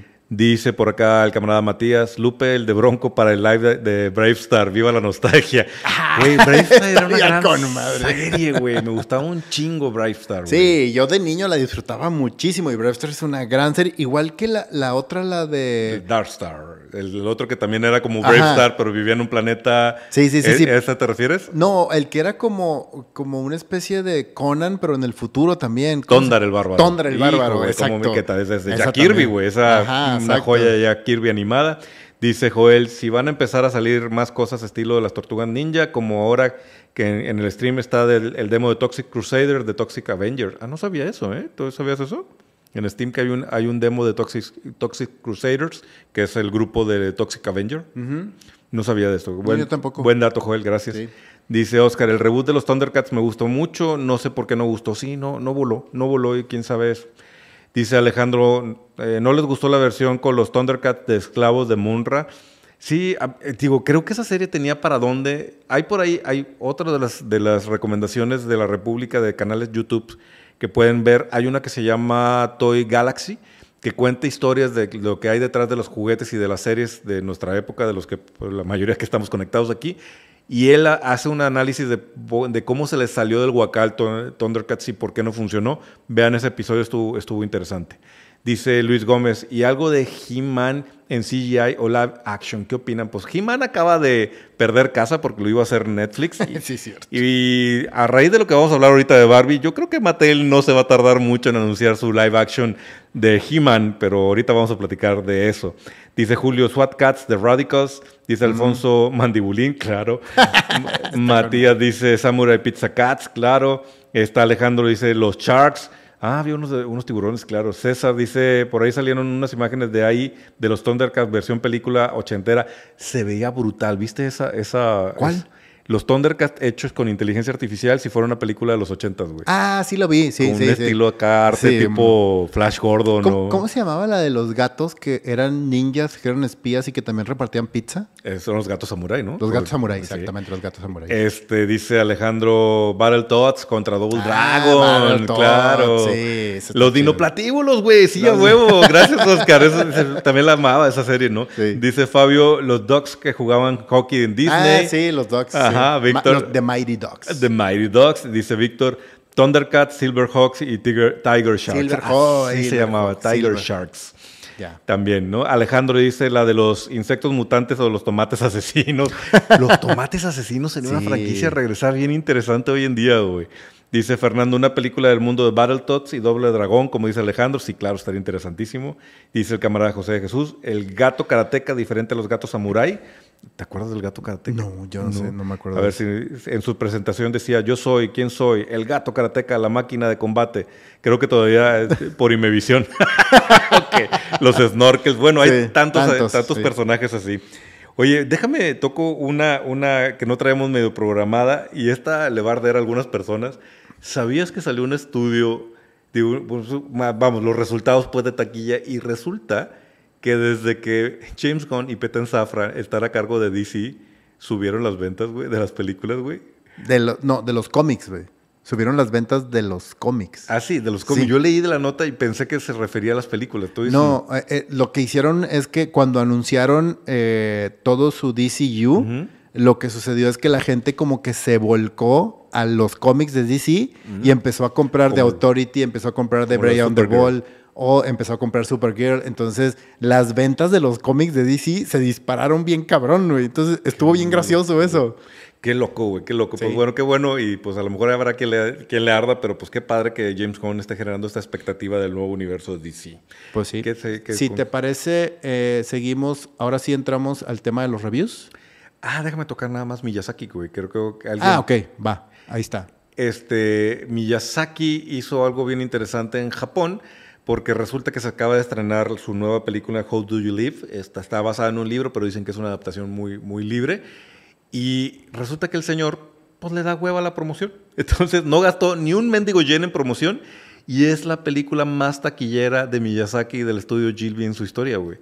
¿Cómo logra eso? Pues obviamente siendo este Hideo Miyazaki nada No, más. güey, recordemos que Miyazaki en Japón es lo que es Messi en Argentina, güey. Porque no encontré ninguna otra referencia. No, no- no hay nadie Ajá. que se compare ni a nivel cinematográfico, ni a nivel artístico, ni a nivel nada, güey. Lo único que se me ocurrió ahorita de bote pronto, bote pronto, Ajá. es eh, Messi en, cual- en Argentina o en cualquier parte del mundo. O sea, e- es un fenómeno impresionante porque además la gente lo quiere y lo respeta de una manera única, así como el estudio Ghibli. Exacto. Entonces, bueno, vamos a esperar que se, anuncie la fecha de estreno en México. Todavía tengo entendido que todavía no existe. Pero sí, pues nos morimos por ver esta nueva película de Miyazaki, que además ahora sí dice que esta sí es su última. Que tiene tres películas diciendo que es su última. Tiene como ocho diciendo desde que ya, de verdad, ya me voy a retirar, güey. Pero ojalá no, tú que viva jalando. 150 años y siga haciendo películas ese señor porque es maravilloso cada uno de los trabajos que, que hace. Ahora sí, señores, vamos a meternos en reviews. Este, ¿Con cuál vamos a empezar de los reviews? Vamos a empezar con el primer review que es un episodio eh, original que sacaron como una especie de sándwich entre la primera y la segunda temporada de Invincible. La verdad es que me pareció un acierto grandioso contarte el origen de Atom Eve antes de que empezara la segunda temporada. Es un episodio único, me pareció genial, muy bien hecho. Me acuerdo perfecto de estar leyendo el cómic, porque también estos cómics como que especiales que metes en medio de una trama o cuando termina un, un arco y ya sabes, este, te meten estos cómics como de relleno, así. Eh, la verdad es que me encantó, güey. Está súper chida la historia. Está igual de salvaje e igual de, de gutural, no sé cómo llamarlo, de raw, así de súper crudo. La historia. Y bien triste, además, la historia de ella, Sí, güey. este fue un fill-up muy apropiado para los que vieron la serie de, de Invincible, la primera temporada, y además calienta motores para la segunda temporada. Sí. Cabe mencionar que Comic Con fue, este año fue de cómics y animación. O sea, como no Sí. hubo Hollywood, todo Comic Con estuvo enfocado a eso y, y les dieron chance de brillar. Y me pareció un muy buen acierto hablar, os digo, soltar este estreno inesperado sin anunciar de Adam Eve en, Amazon y anunciarlo en Comic Con. Me pareció muy buena idea de, de promoción de, Invincible, ¿no? Sí, y además estuvo genial, porque eso creo que lo hacen muy bien este, la gente de, Prime Video, porque salieron y dijeron, miren, aquí está el tráiler y está la escena y todo el rollo, este, te vamos a presentar lo que va a ser la segunda temporada y hoy pueden Sí. entrar y pueden ver el episodio de Ahorita. Ahorita, y todo el mundo de que, ah, la madre, güey, ¿cómo? Ahorita ya se me hizo genial. O sea, es un gran movimiento de publicidad y seguramente pues, deben de estar midiendo ahorita el impacto de este episodio. Que te digo, a mí me pareció genial, se me hace súper padre y además tiene un mini epílogo súper chiquito de 10 Padrísimo segundos que también. está genial también de que no mames. Si, a- si alguien no ha leído el cómic y no ha visto la primera temporada y dice, ¿puedo ver a Tommy? Yo creo que sí. O sea, no, te- obviamente sí, pues te, te te pierdes un poquito de contexto de lo que está pasando alrededor de esa historia, pero podrías ver esa historia sin, sin haber visto el resto de la, de la serie o haber leído el cómic, ¿no crees? Sí, de hecho, pudieras, eh, Atom Eve podría funcionar hasta como un epílogo una precuela. ¿verdad? de este de la primera temporada sin, Sí. sin problema. Sí. Pero obviamente aquí está puesto y cuando ya conoces al personaje y ya pasaste por toda la primera temporada al lado de Atom Eve y llega este intro como de contarte el origen de este personaje, se me hace genial. Ahora, en los cómics, este ay, ¿cómo se llama? Kir- Kirkman, sí es Kirkman, ¿verdad? Kirkman, Kirkman eh, lo hace súper padre porque agarra, creo que son como, dentro de la historia son como unos seis o siete personajes secundarios importantes, además de Grayson, eh, de Mark. Y, y a todos les cuenta su historia y su origen. Sí. Y tienen cómics especiales para contar eso. Y uno de ellos es Atomiv. Que Kierman es un buen escritor de ensamble también, o sea, va armando Es personajes. un va- gran armador de historias, un gran armador de historias. Invincible es una historia increíble que además tiene principio y fin. En dónde termina el personaje después de como 150 números, me parece una obra maestra de cómo contar una historia de un superhéroe y lo hace igual en Walking Dead, güey. Pues Atomy, una buena recomendación si es que no la han visto todavía en, en- en Amazon. Que por cierto, también en Comic Con anunciaron, hablando de animaciones, anunciaron que iba a haber una animación de Watchmen y de eh, Ah. Crisis en, en las Tierras Infinitas de DC. Sí, Que no es ah. parte del DCU, es un Elseworld. Sí, sí, está bien raro eso, o sea, no pero sé si el- quiero ver eso. El, mundo de animación de DC es un desmadre también. Ahorita, ahorita. Porque, Así. porque también, o sea, están sacando cosas así como eh, lo que se les va ocurriendo, o sea, literal. Y, y sin una construcción, sin un origen definido, sin un. O sea, sin, No. un, sin un norte, como decimos Exacto, aquí. no, queda claro para dónde va. El universo anterior que tenían animado sí tenía como una coherencia muy, muy específica y de hecho terminó, cerró muy bien. Este nuevo universo como que no terminamos de entender qué es lo que quieren contar y, y hasta cierto punto creo que están abusando de los cómics reconocidos. Este, Sí, de hecho sí, sí lo están haciendo porque también se han metido, de repente aparecen historias como, como War, de donde Batman este, Mm. eh, le roban la base de datos de donde tiene cómo vencer a cada personaje de la Liga de la Justicia, pero aparte lo adaptan de una manera como medio fresa, por así decirlo. Sí, sí, sí. Entonces terminan como diluidas esas historias y dices tú, ah, está padre, pero como que no termina de ser tan buena. Y, y de hecho lo acaban de hacer. Ahorita que acaban de estrenar una película el- el- este mes de Batman. eh, La de la tumba que llegó a Gotham. Ajá, Eh, exacto. Que, Está eh, interesante, pero otra vez no entiendo cómo conecta y pareciera como que ahora el- la estrategia es vamos a sacar estas historias que a la gente le gustaron y, y las animamos. Vamos a ver, Watchmen podría ser una cosa interesante si se dejan caer con la violencia y la, dejan, la hacen R. A, a mí lo que me preocupa de Watchmen es que ya tenemos la película con personajes, con- digo, con personas vivas, o sea, y, y tenemos el Y cómic. es una buena y- adaptación. Y, tenemos la serie de televisión también de HBO. Eh, ¿Para qué repites las cosas? ¿Para qué repites algo que ya hiciste? Crisis en las Tierras Infinitas, ¿estamos listos para una animación de Crisis en las Tierras Infinitas? También se me hace como medio perdido, güey. No, bueno, no me quiero ni imaginar qué es lo que van a hacer con Crisis en Tierras Infinitas, porque si tienes 800 personajes y no lo sabes usar, güey, no mames, o sea, ¿qué vas a hacer? No. Sí, vamos a ver qué. Dice, no se, no se había retirado ya el viejillo, me imagino que se refiere a Miyazaki, pues sí. Sí. Dice que se retira, pero no se retira. Y lo dice Alfonso. Es un buen capítulo para una pre de la segunda temporada de este de Atomip, sí, claro. Sí. Dice César, yes, mi personaje favorito de, eh, de Invincible, Atomip, sí. Que, Sí, que- es un gran y personaje. está muy bien, bien, muy bien adaptado, dice Oscar. Outcast es un es genial, poco conocida Kierman. Sí, también hay este, posesiones y es otra, otra historia de, de Kierman que vale la pena leer. Sí. Y no tiene adaptación, ¿no? Sí tiene. Ah, no, sí hubo una adaptación de FX y estuvo pedorra, ¿no? Y hicieron una primera temporada de Outcast y no les funcionó tanto, o creo que no tuvo la publicidad o, o el impacto que requerían, pero sí hay una adaptación de una primera temporada de Outcast. A mí me gustó mucho, no sé por qué no le siguieron. Bueno, vamos a la siguiente review y vamos a entrar la Secret Invasion. No se preocupen, camaradas, si no la han visto, porque sabemos que se estrenó hoy. No le vamos a entrar a spoiler, nada más vamos a hacer nuestra opinión ligera directamente de lo que vimos durante toda la temporada. Sobre todo después de que tanto tú como yo dijimos en el segundo episodio, pues va bien, güey, me gusta lo que están intentando y... Ay, Dios. Ok. Vamos a empezar con este review. Cero spoilers.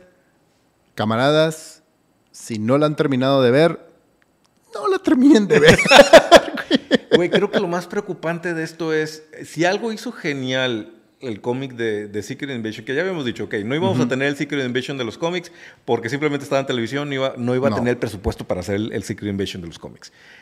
Pero más allá de eso, el Secret Invasion de los cómics tuvo impacto, güey. Y además una de las cosas... Sí, removió el universo de Marvel de una manera que jamás no lo imaginamos y, y lo hizo de una manera súper original además. Además, también fue muy inteligente cómo fueron planteando los cabos que iban a amarrar en Secret Invasion y te sorprendías que algo venía de una serie del año pasado, ¿no?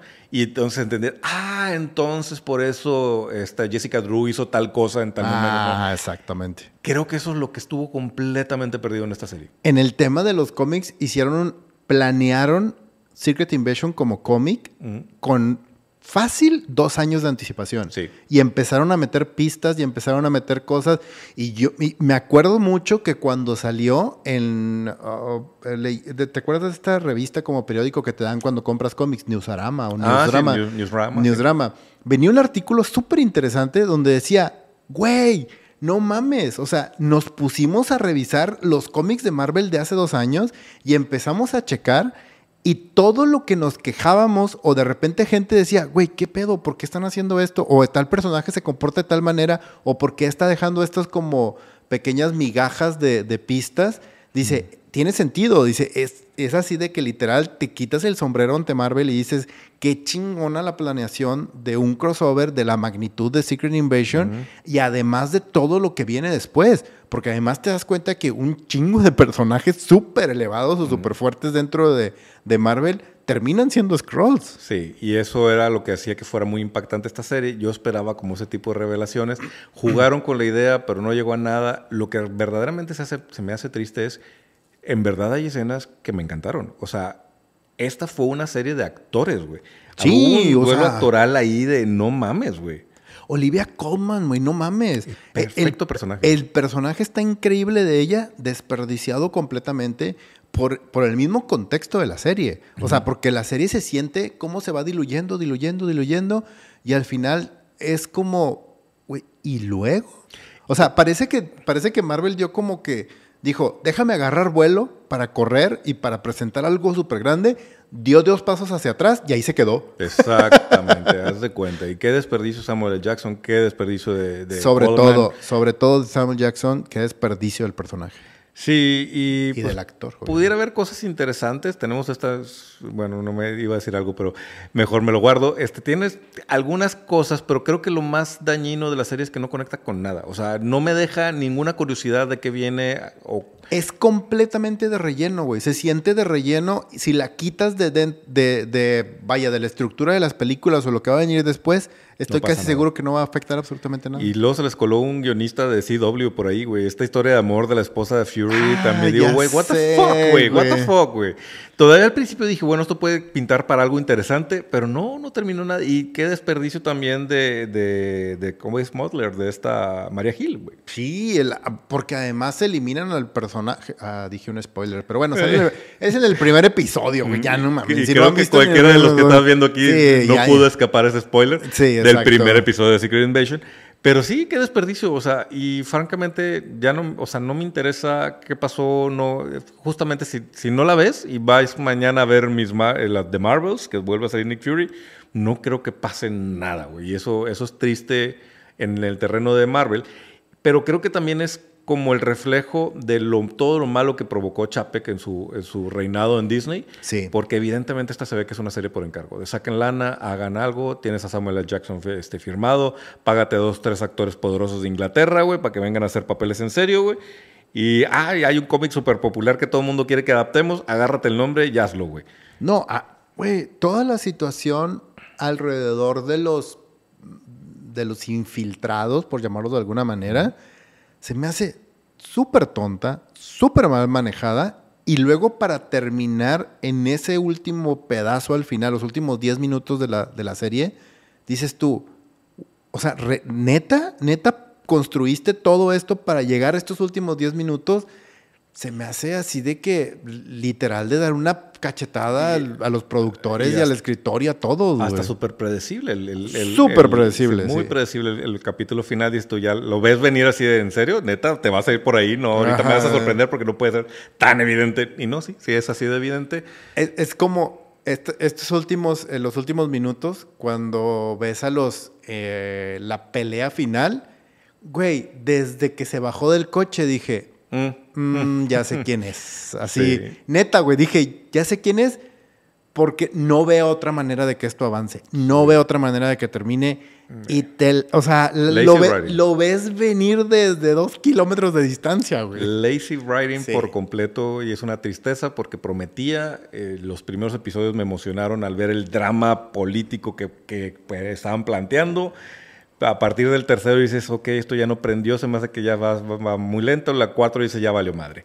Sí, sí, exacto. y, ya, y ya no esperas mucho de la serie. Lástima de proyecto. Yo creo que también aquí es un momento para que, y supongo que Bob Iger cuando dice que va a empezar a limpiar la casa se refiere a esto, no todo tiene que estar en serie de, Marvel. De hecho, yo creo que las series de Marvel tienen que ser como cosas como Werewolf by Night, eh, introducir personajes que a lo mejor no les vas a dedicar a una película como Miss Marvel.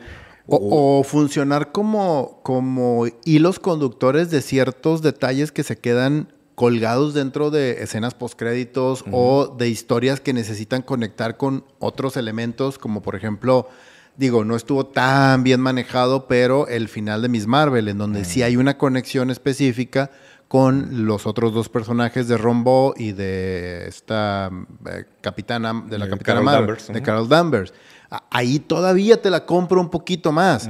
Porque además sí es una conexión directa con la película de The Marvels. O el caso de WandaVision y de Loki. Ajá, exactamente. Que son pedazos de la historia del MCU que estaban muy bien exploradas en varios episodios y que no le que ibas a dedicar a una película y si los hubieras metido en una película hubiera sido un, un momento rápido. Entonces ahí creo que funcionan las series pero no todo personaje, no todo, o sea, no todo lo que está sucediendo en el MCU tiene, debería de tener una réplica en televisión. Así es. Porque se está diluyendo y le estamos perdiendo el interés y termina siendo un desperdicio para todos de actores, de tiempo, de historia. Espero que les hayan pagado bien a esos guionistas, o a lo mejor por eso estamos en huelga, pero chingado, güey, ¿Qué, qué desperdicio Secret Invasion realmente me decepciona y me preocupa mucho el MCU. Ya quiero ver que se remonta, que, se, que vuelva a agarrar vuelo y que las cosas vuelvan a funcionar, ¿no? Dice por acá, dice Oscar, me hubiera gustado que terminaran convirtiéndose en vacas, referencia muy geek, y, borrarles la, la, memoria como en el cómic original. Muy bien. Dice Luis, Camaradas, la verdad no he visto Secret Invasion. Debo confesarles que el último que vi de Marvel fue el primer capítulo de She-Hulk. Ahí me bajé del barco. pues sí, realmente no te has perdido mucho, camarada Luis.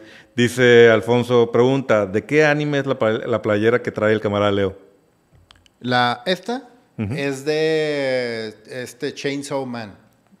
Son dos, dos personajes de Jason Man. Es una de las cazadoras de demonios y la otra es una demonio. sí, sí. Entonces, digo, esa, esa camiseta tiene muchos fans, güey. Cada vez que sale, se preguntan en, en, los comentarios, ¿no? Dice Oscar, yo esperaba otro soldado del invierno. Sí, yo también, sí, cabrón. Bueno, eh, mames. Eh, para eso pintaba Invasion, pero sí, sí, sí. O sea. Tristemente no lo es. Pero bueno, ahí está nuestra opinión. Creo que no vale más la pena meterle tiempo. Vámonos de lleno a Barbie. Este, y yo creo que le metemos un ratito porque, pues bueno, ¿ustedes qué opinan, camaradas? Ya vamos un largo el, episodio de hoy, pero vale, vale la pena hablar de Barbie.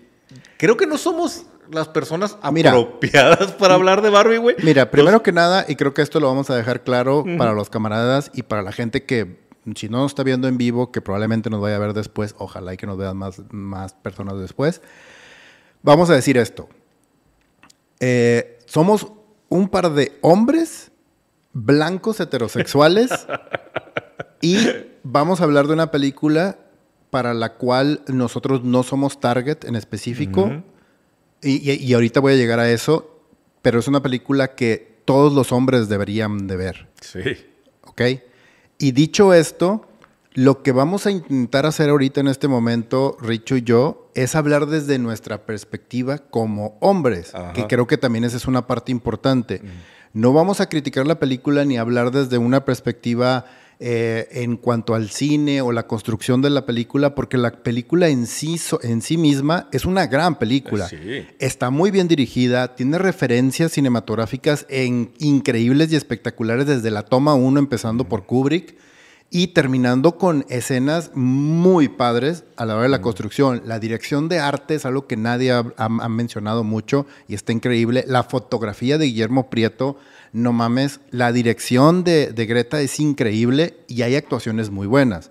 Pero dicho esto, quisiera aclarar esta parte y creo que es importante, es bien importante mencionarlo. ¿Por qué me refiero de que vamos a hablar de esta película como hombres viendo esta película? Por lo siguiente, no sé si les ha pasado a ustedes que cuando están en una carne asada o están con un grupo de amigos, se topan de repente que están platicando de algo y esto es, esto es algo que también, me, de hecho, a mí me pasa seguido y yo creo que probablemente por eso tengo tan pocos amigos, es eh, yo no soporto estar cerca de gente con la cual yo no coincido eh, de manera con los ideales que tiene esta persona.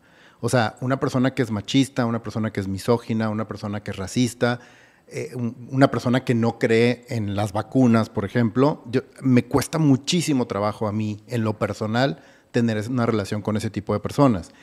Dicho esto, cuando estamos en una, en una, cuando nos ha tocado estar en una carne asada como hombres y alguien empieza a decir o menciona un comentario machista o un comentario misógino de su esposa, de su novia, de alguna mujer o de algo en particular, esa persona en automático pierde mi respeto y muy probablemente jamás vaya a ser amigo de esa persona. Y en algunos casos, hasta me ha tocado contestarle a esa persona y decirle, güey, no mames, o sea, esto no se hace. Y creo que es una responsabilidad de nosotros como hombres también hacer eso. ¿Por qué? Y ahora sí entramos al tema de la película. La película es una película, creo que, creo que es muy importante desde la perspectiva como hombres de verla y aprender de ella por la posición en la que nos ponen dentro de esa película. Cabe, cabe mencionar, y creo que es importante por los comentarios que estoy viendo, es una película divisiva. O sea, es una película que sí puede generar comentarios encontrados, opiniones encontradas. Muy probablemente hay gente la odió, hay gente que le gusta. Es que eso es precisamente el problema. creo que hay valor de la película ahí. Ajá, hay un gran valor de la película precisamente, pero no debería de causar esa división.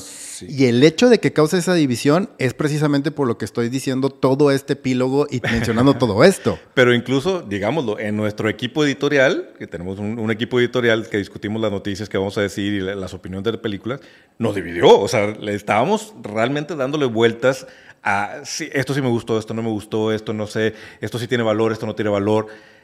Es una película difícil de criticar en, varios sentidos, ¿verdad? Sí, pero ahí es donde está mi punto, que creo que lo criticable debería de ser entonces el aspecto técnico y no el mensaje de la película. El mensaje de la película creo que es de suma importancia, sobre todo por el contexto en el que estamos actualmente. Y ahí te va también. O sea, he escuchado comentarios y leído comentarios en Twitter, en Reddit y en un chingo de lugares en donde hay gente que está diciendo, güey, es que no, ¿cómo? Es más, les voy a poner un ejemplo tan fácil y tan sencillo que tú y yo lo hemos vivido con muchas personas cercanas a nosotros. Elon Musk escribió en un tweet, dijo, yo no me vestiría de rosa aunque me pusieran una pistola en la cabeza. y entonces, güey, literal, digo, neta, neta, como hombres, es tan frágil nuestra masculinidad que el hecho de ponerte algo rosa significa que va a cambiar tu forma y entrando al tema de la película es lo mismo. Somos tan frágiles como hombres y en nuestra masculinidad que ver una película va, a cambiar mi forma de ver las cosas, va a cambiar mi mente, va a cambiar mi forma de pensar o va a cambiarme a mí como hombre. No, güey. O sea, no, no. Y de hecho creo que ya pasamos esa época, güey. Claro. Creo que ya dejamos atrás ese momento en donde, oye, pues voy a ir a ver a Barbie. ¿Por qué? Porque me interesa la película, porque voy a llevar a mi, a mi esposa, porque me gusta, güey, porque me gusta el cine, porque quiero ver cuál es la apuesta. Eh, se hizo mucho ruido sobre de qué trataba. Pues hay una curiosidad específica. El tráiler fue, la verdad, fue magnífico. Esta, esta oda a, a Odisea del Espacio. Eso a mí me capturó. Yo, la primera vez que anunciaron van a hacer una película de Barbie, dije, ay, güey, o sea, esto no tiene sentido, es, es, tratar de sacarle dinero a una franquicia. Genuinamente en ese sentido, a mí me, me, me, sorprendió muchísimo. Y también cuento que hoy precisamente recibí un, un WhatsApp de, de, alguien de mi familia dicen, porque yo dije, a mí sí me gustó Barbie. Y entonces tuve varios ataques de amigos y de, y, de, y, de, y de conocidos y familiares diciendo, ¿qué te pasa? ¿Por qué fuiste a verle? En este sentido de lo que tú estás comentando. Y una de estas personas me mandó hoy un WhatsApp diciendo, era como esos de reenviados muchos, ¿no?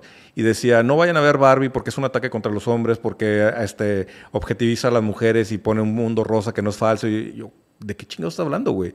¿De qué está? Y, y lo que le contesté a esta persona es primero verla, verla, ver la película, porque todo lo que estoy leyendo aquí lo escribió alguien que no vio la película, güey. Exactamente. Porque dice todo lo contrario a lo que realmente la película plantea, güey. Sí, y, ese es un tema bien importante porque, o sea, y estoy bien honesto, y nosotros hemos sido bien honestos con ustedes, camaradas, también aquí, y, y, si, y si realmente, y, lo hemos mencionado varias veces, si el decir o el, o el hold, como dicen los gringos, hold our ground, con con específicamente ciertos temas nos va a afectar, prefiero que nos afecte ahorita, porque nosotros no estamos de ese lado. Mucha gente está hablando de que no, es que e, es un ataque hacia los, güey, hacia los hombres. Yo no sentí un ataque para mí, al contrario, o sea, al contrario, o sea, incluso hay situaciones en donde es importante, es, es casi necesario que entendamos muchas de las situaciones que suceden dentro de la película. Y te digo, yo soy súper honesto, cuando salí de la película,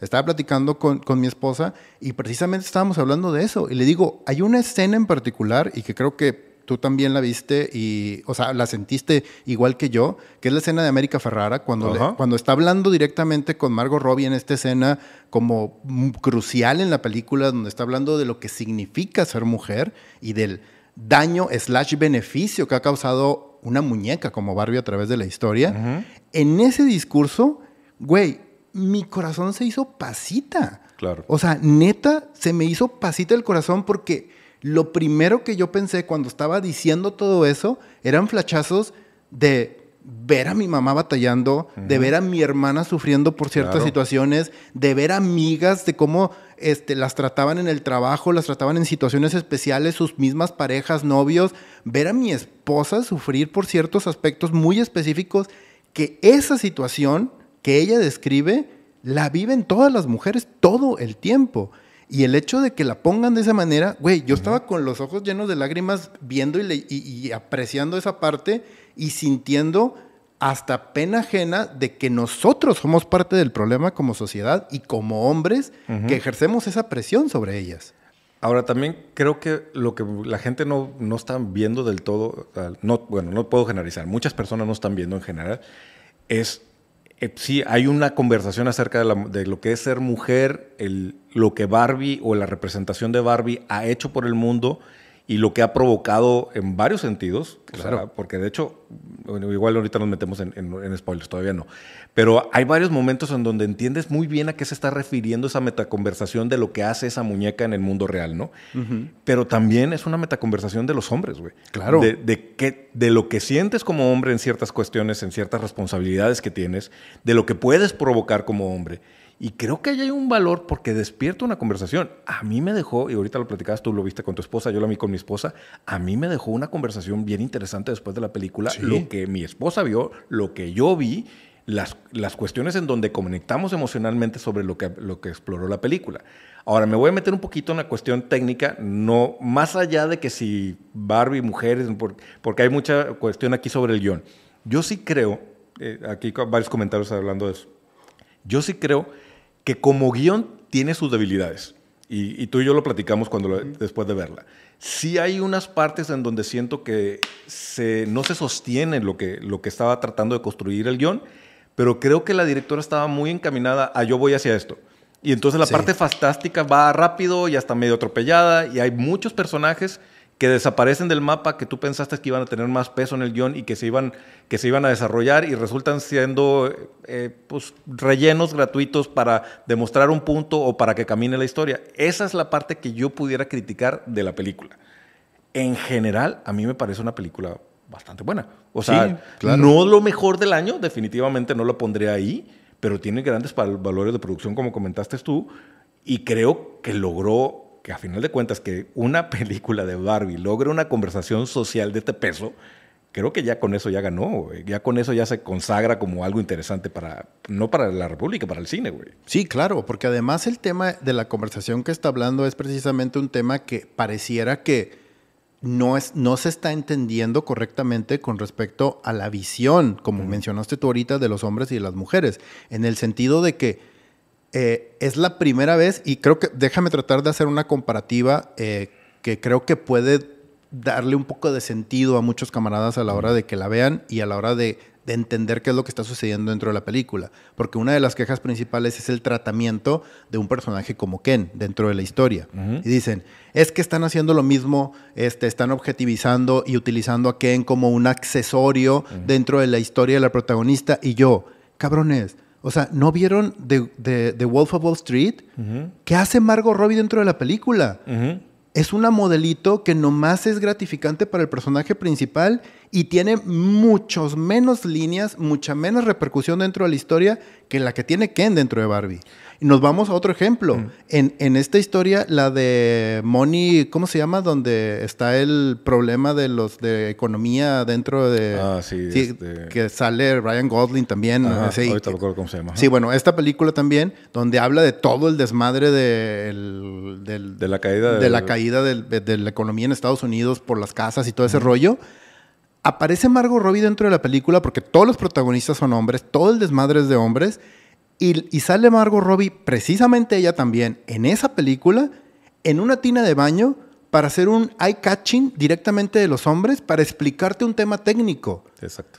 Entonces, no te puedes quejar de eso si no has ni siquiera visto o apreciado el tema de las películas y cómo tratan a las mujeres. Hay un, hay un test dentro de, las de las películas precisamente para saber si un personaje importante y femenino tiene una repercusión dentro de las historias y un chingo de películas, la gran mayoría de las películas no lo pasa ese test precisamente.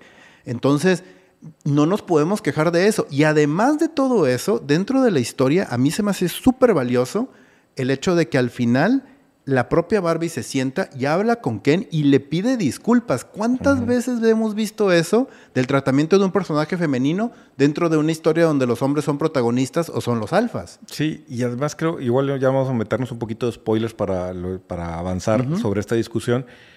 Una de las cosas más interesantes también fue que le, le sacaron la vuelta a lo esperado. O sea, Barbie, Claro. Barbie se, se comporta como esperarías que fuera Barbie al principio. Y luego te das cuenta de cómo su mundo literalmente se rompe, güey. Y cómo se da cuenta de que lo que ella pensaba que la hacía valiosa no la está haciendo, no la está haciendo valiosa para nadie, güey. Entonces es una especie de fracaso. Del otro lado, Ken se siente subutilizado y luego piensa que puede encontrar la realización en este mundo donde el, patria- el patriarca- pa- patriarcado domina, pero en realidad es un asunto de no sentir su lugar en el, en el mundo. Y creo que una de las grandes decisiones es Barbie diciendo es que no amo a Ken. Porque todo el claro. mundo hubiera esper- esperado eso al final. ¿no? Sí, es una gran decisión y además funciona perfecto con el personaje y con el valor intrínseco de la mujer en este momento dentro de esta sociedad. No necesito una pareja para definirme a mí como mujer. Y lo más interesante es que ahí sí fue para los dos lados, cabrón. Claro. O sea, porque el hecho de que Ken también dijera entonces quién soy, pues yo soy Ken, cabrón. O sea, no, no hay un Barbie y Ken en el mundo, güey. Tú no necesitas a alguien del otro lado que tengas una pareja es muy agradable, pero no dependes de tu pareja para existir, seas hombre o seas mujer. Ni para ser feliz. Y para ser feliz. Entonces, creo que la película tiene, le pega muy bien a ciertas reflexiones. El hecho del acoso sexual a, a Barbie en la calle, güey, también me pareció súper atinado, manejado con, con mucha clase, güey, porque pudo haber sido también un chiste machista eh, gratuito. Y no, porque también, te- incluso lo que le contesta Barbie a los, a los albañiles, tiene todo el sentido, o sea, porque la misma muñeca, la misma figura de la muñeca ha sido sexualizada, güey. No, no, Claro. no entiendes cómo terminó un juguete en este tipo de, de percepción social y menos cuando ya te lo refleja la película de esa forma, ¿no? Sí, y es como les comentaba a los camaradas, es una película de suma importancia, es una película que yo, o sea, no tengo hijos, pero que literal me encantaría llevar a mis sobrinas, llevar a gente a verla y apreciarla y que, y que entendiera ese mensaje. Y ojo, e- es como, es que volvemos a lo mismo, es como este tema de si tú en bromas o mencionas o, ah, es que estamos juntos, ah, es que somos vatos, güey, no, no es correcto, güey. No. ¿no? Y, o sea, sí, finalmente creo que hay muchas cosas valiosas de la, de la película, hay varias cosas que ver. Creo que fue, en- al menos en mi opinión, a mí superó mis expectativas. Por mucho, Por sí. mucho. Y por eso también le aplaudo, porque si, si no hubiera visto esa película de Barbie, creo que esto hubiera sido otra de esas películas más donde aprovechan un IP poderoso para tratar de vender boletos y a lo mejor anunciar juguetes que además lo hacen y lo hacen con sarcasmo, güey. Y eso me parece también muy interesante. Creo además que es el momento de nostalgia que ese, ese grupo en particular no había tenido. Nosotros lo tuvimos con Star Wars, lo tuvimos con Marvel. Todos los hombres hemos tenido estos momentos donde, mira, ahí está el juguete que siempre quise en live action con actores, ¿no? Ahora es el, es el, turno de las chicas que crecieron jugando con Barbie de decir, mira, la casa tal, el juguete no sé qué, el vehículo, la ropa. Creo que también eso es bonito darle esa, ese momento a, ese, a esa audiencia que nunca lo había tenido. Y también creo que claro, es un fenómeno. Y, y, además eso es un punto importante. Es exactamente como lo estás mencionando. Uh -huh. O sea, a los hombres se nos ha, se nos ha permitido y se nos da ese privilegio uh -huh. de tener nuestros juguetes y poder tener, güey, podemos, de adultos podemos tener un, un, PlayStation en nuestra casa uh -huh. y, y, la gente no te dice absolutamente nada. Uh -huh. Y una mujer no puede tener una Barbie dentro de su casa porque dice, ay, eres una niña. O sea, ¿cómo, ¿cómo, funciona eso? O sea, ¿dónde está esa, esa, equidad de nosotros como hombres hacia ellas en ese mundo en el que vivimos nosotros? Y ojo, estamos hablando desde una perspectiva como hombres nosotros y además dentro de este mundo de la República. Sí, ahora pues ya digo, estoy viendo varios comentarios aquí sobre el respecto del guion. Ahorita ya comentamos el, el tema de, de uh -huh. nuestra opinión acerca del guion. Como película, eh, valor de la película, yo creo que la, el valor de producción es muy bueno. Ese, ese sí, sí bueno. realmente espero que haya, haya nominaciones al respecto, porque incluso... La, lo dije desde el principio, la dirección de arte de esta madre es de primera. El tema de que casi nada se hace con efectos especiales, todo está con una construcción de sets únicos, las transiciones, por más... El, el rollo es que por más eh, infantil que se vean ciertas cosas, todo está hecho con un propósito. Así como vemos las películas de Wes Anderson con un wow, ve todo lo que construyó y lo que hizo. Eh, Greta Wer eh, eh, se me fue el apellido, Gerwin, hace lo mismo aquí. ¿Y por qué no se está apreciando de esa manera? O sea, el tema de todo el craft alrededor y la dirección sí, claro. de arte de la película es impresionante, la verdad. Sí, sí, sí. O sea, es tremendamente destacable y es algo que esperemos que tenga no solo nominaciones, sino premios. Hablando de la actuación de Margot Robbie, personalmente creo que lo hizo muy bien. Es una hizo... gran actuación, sobre todo en esa escena cuando están todos al final y ella está llorando y, y ese detallito de la narradora diciendo, güey, o sea, esta escena no funciona con Margot Robbie, no mamen. O sea, uh -huh. la chava, aunque esté llorando y esté despedazada emocionalmente, se ve bonita. Y ese es el punto principal. Uh -huh, uh -huh, ese es el punto principal. Está hecho con todo el propósito del mundo. Sí, y en el caso de Ryan Gosling, también me parece que construyó un personaje muy interesante porque sí, evidentemente le pidieron, tienes que ser un hombre de plástico, un una especie de cliché del masculino, güey. Pero dentro de su cliché, de alguna forma logra construir profundidad, sobre todo hacia el final de la película, hablando de actuación. Sí. Y me parece muy bien cómo Ryan Gosling logró cerrar el arco de su personaje, sí. porque le dieron algunos diálogos muy buenos. El diálogo de, de Ferrara que ahorita mencionaste, que es, eh, es trascendental en la película, incluso estaba leyendo la, el, la anécdota que lo, la hicieron grabarlo muchas veces porque era la parte medular de la película para claro. que pudiera tener sentido todo lo que estaba pasando alrededor de este, esta gran apuesta. Eso es lo que es. Yo creo que a los camaradas que están aquí viéndonos, si no la han visto y dicen, bueno, pero ¿qué me voy a enfrentar? ¿O cuál es el punto de esta película? Es una película palomera. Genu genuinamente creo que es una película para divertirse. Es una película hecha para un público muy específico, que son las chicas que crecieron. Y, bueno, puedo ser chicas y pueden no ser no chicas. Los niños que crecieron con el mundo de Barbie y que tienen un fandom particular ahí. Pero lo que le puedo aplaudir a esta película, independientemente de si tiene la calidad mm, superior, mediana o menor, es que haya intentado hacer algo más allá de una adaptación de un juguete que hubiera sido lo más barato de hacer. Y ahí se hubiera habido lazy writing, ¿no? Si tuviera Exactamente. Y sobre todo, el hecho de colocar dentro de la historia un mensaje tan importante y tan valioso en este momento, uh -huh. que esté generando esta conversación precisamente. Y uh -huh. creo que esa es la parte más valiosa de la película. Con todo y, y el, el, betún y los colores y la forma que hay alrededor. Y el semi-walk, que no tampoco es... No, para nada, para nada. Creo que no, ni siquiera deberíamos de mencionarlo porque -huh. no existe dentro de la película.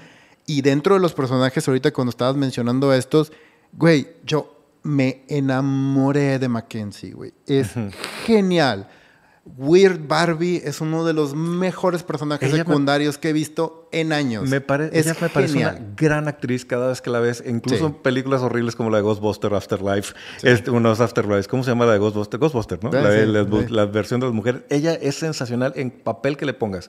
Y este, güey, qué gran casting que haya, que haya sido. Sí, ella. no, no. Y el, y el detalle también del personaje, lo que hace, cómo se comporta, estos elementos de llevar a ese mundo de fantasía el tema de que lo, de las niñas que jugaban muy rudo con sus Barbies, ajá. me parece maravilloso y ella lo hace sí. increíble. Lo que sí tengo que mencionar también. ella, perdón, e- ella se merece realmente una nominación a mejor actriz de reparto Sí, por esa actuación. Ella sí podría, ¿eh? Ella sí, Sí. sí, también coincido contigo. El, que- lo que sí tengo que mencionar, Dios mío, fatal, los villanos, el- los, los ejecutivos Mattel, híjole, sí, eso sí, Will Farrell salió a tratar de replicar el éxito del Lego, creo, o sea, creo que para eso lo pusieron en la película. No funciona, no me gusta, de hecho ese pedacito de guion también lo sentí medio perdido. Pero fuera de eso, creo que pues, la película es bastante memorable. Es un- en todos los sentidos creo que es una película memorable. Sí. Y que aplaudo. Además ya hizo historia, güey. Es el- la película que ha tenido más taquilla dirigido por una mujer en su historia. Entonces, en la historia del, del cine. Creo que desde el punto de vista de tener una mujer directora haciendo este tipo de proyectos que generan este tipo de conversación con ese tipo de calidad de producción, ya tienes algo que va a pasar a la historia del cine, ¿no? Así es. Ahora, ojo, es una película que fue producida por mujeres, que fue escrita por mujeres, que fue dirigida por mujeres y que además la gran mayoría de su cast son mujeres. Esto, y me atrevo a hacer una comparativa así, porque es importante y ahí es donde creo que es donde creo que los camaradas deberían de ver el valor.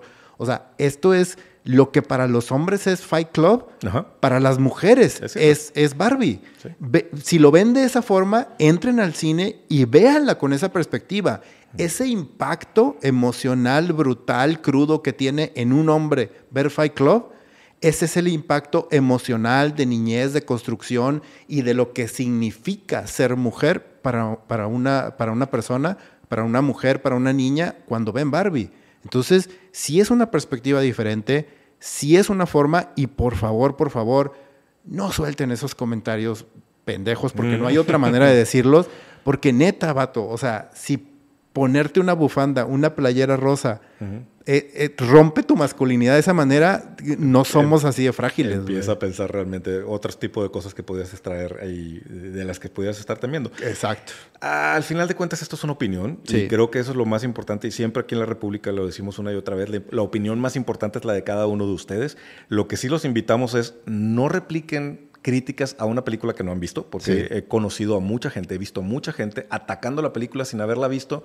Pues mejor, si no la quieres ver, pues no la veas, punto, pero tampoco la ataques sin saber de lo que, de lo que hay detrás de, de esta película. Sin embargo, creo que sí tiene una importancia el verla, güey. Ujú. O sea, la verdad es que si, si alguien debe de ver una, esta película, son los hombres.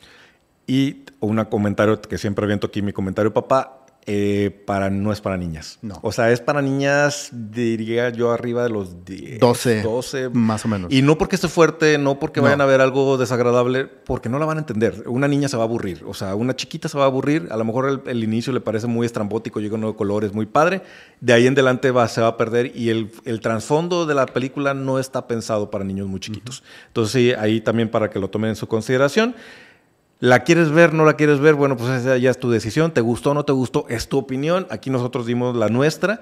Y creo que, pues, al final de cuentas, la última opinión, la que realmente vale, es la tuya. Y que te valga madre lo que los demás opinan. Y listo, respetémonos las, las opiniones mutuas de cada uno de nosotros sobre todas las películas, como siempre lo hacemos y como siempre lo promovemos aquí en la República. ¿no? Así es. Pues bueno, camaradas, llegamos hasta el final del episodio. Muchas gracias por haberse quedado en, en especial en este episodio que fue extra largo. Oye, sí, ahí nos pasamos. Muchas gracias por estar con nosotros. Aquí seguiremos. Les recordamos nuestras redes sociales: Facebook, TikTok, Instagram, este, Threads, Twitter. También, si nos estás viendo en YouTube, prende la campanita y suscríbete al canal para que no te pierdas ni un solo episodio. Y si nos estás escuchando en podcast, sea cual sea el reproductor de tu elección, también suscríbete. Subimos contenidos semana a semana. Camarada Leo, Camarada Richo. no se agarren a golpes por los, por los pasos de Barbie. Nos vemos y nos escuchamos en la próxima de República Geek.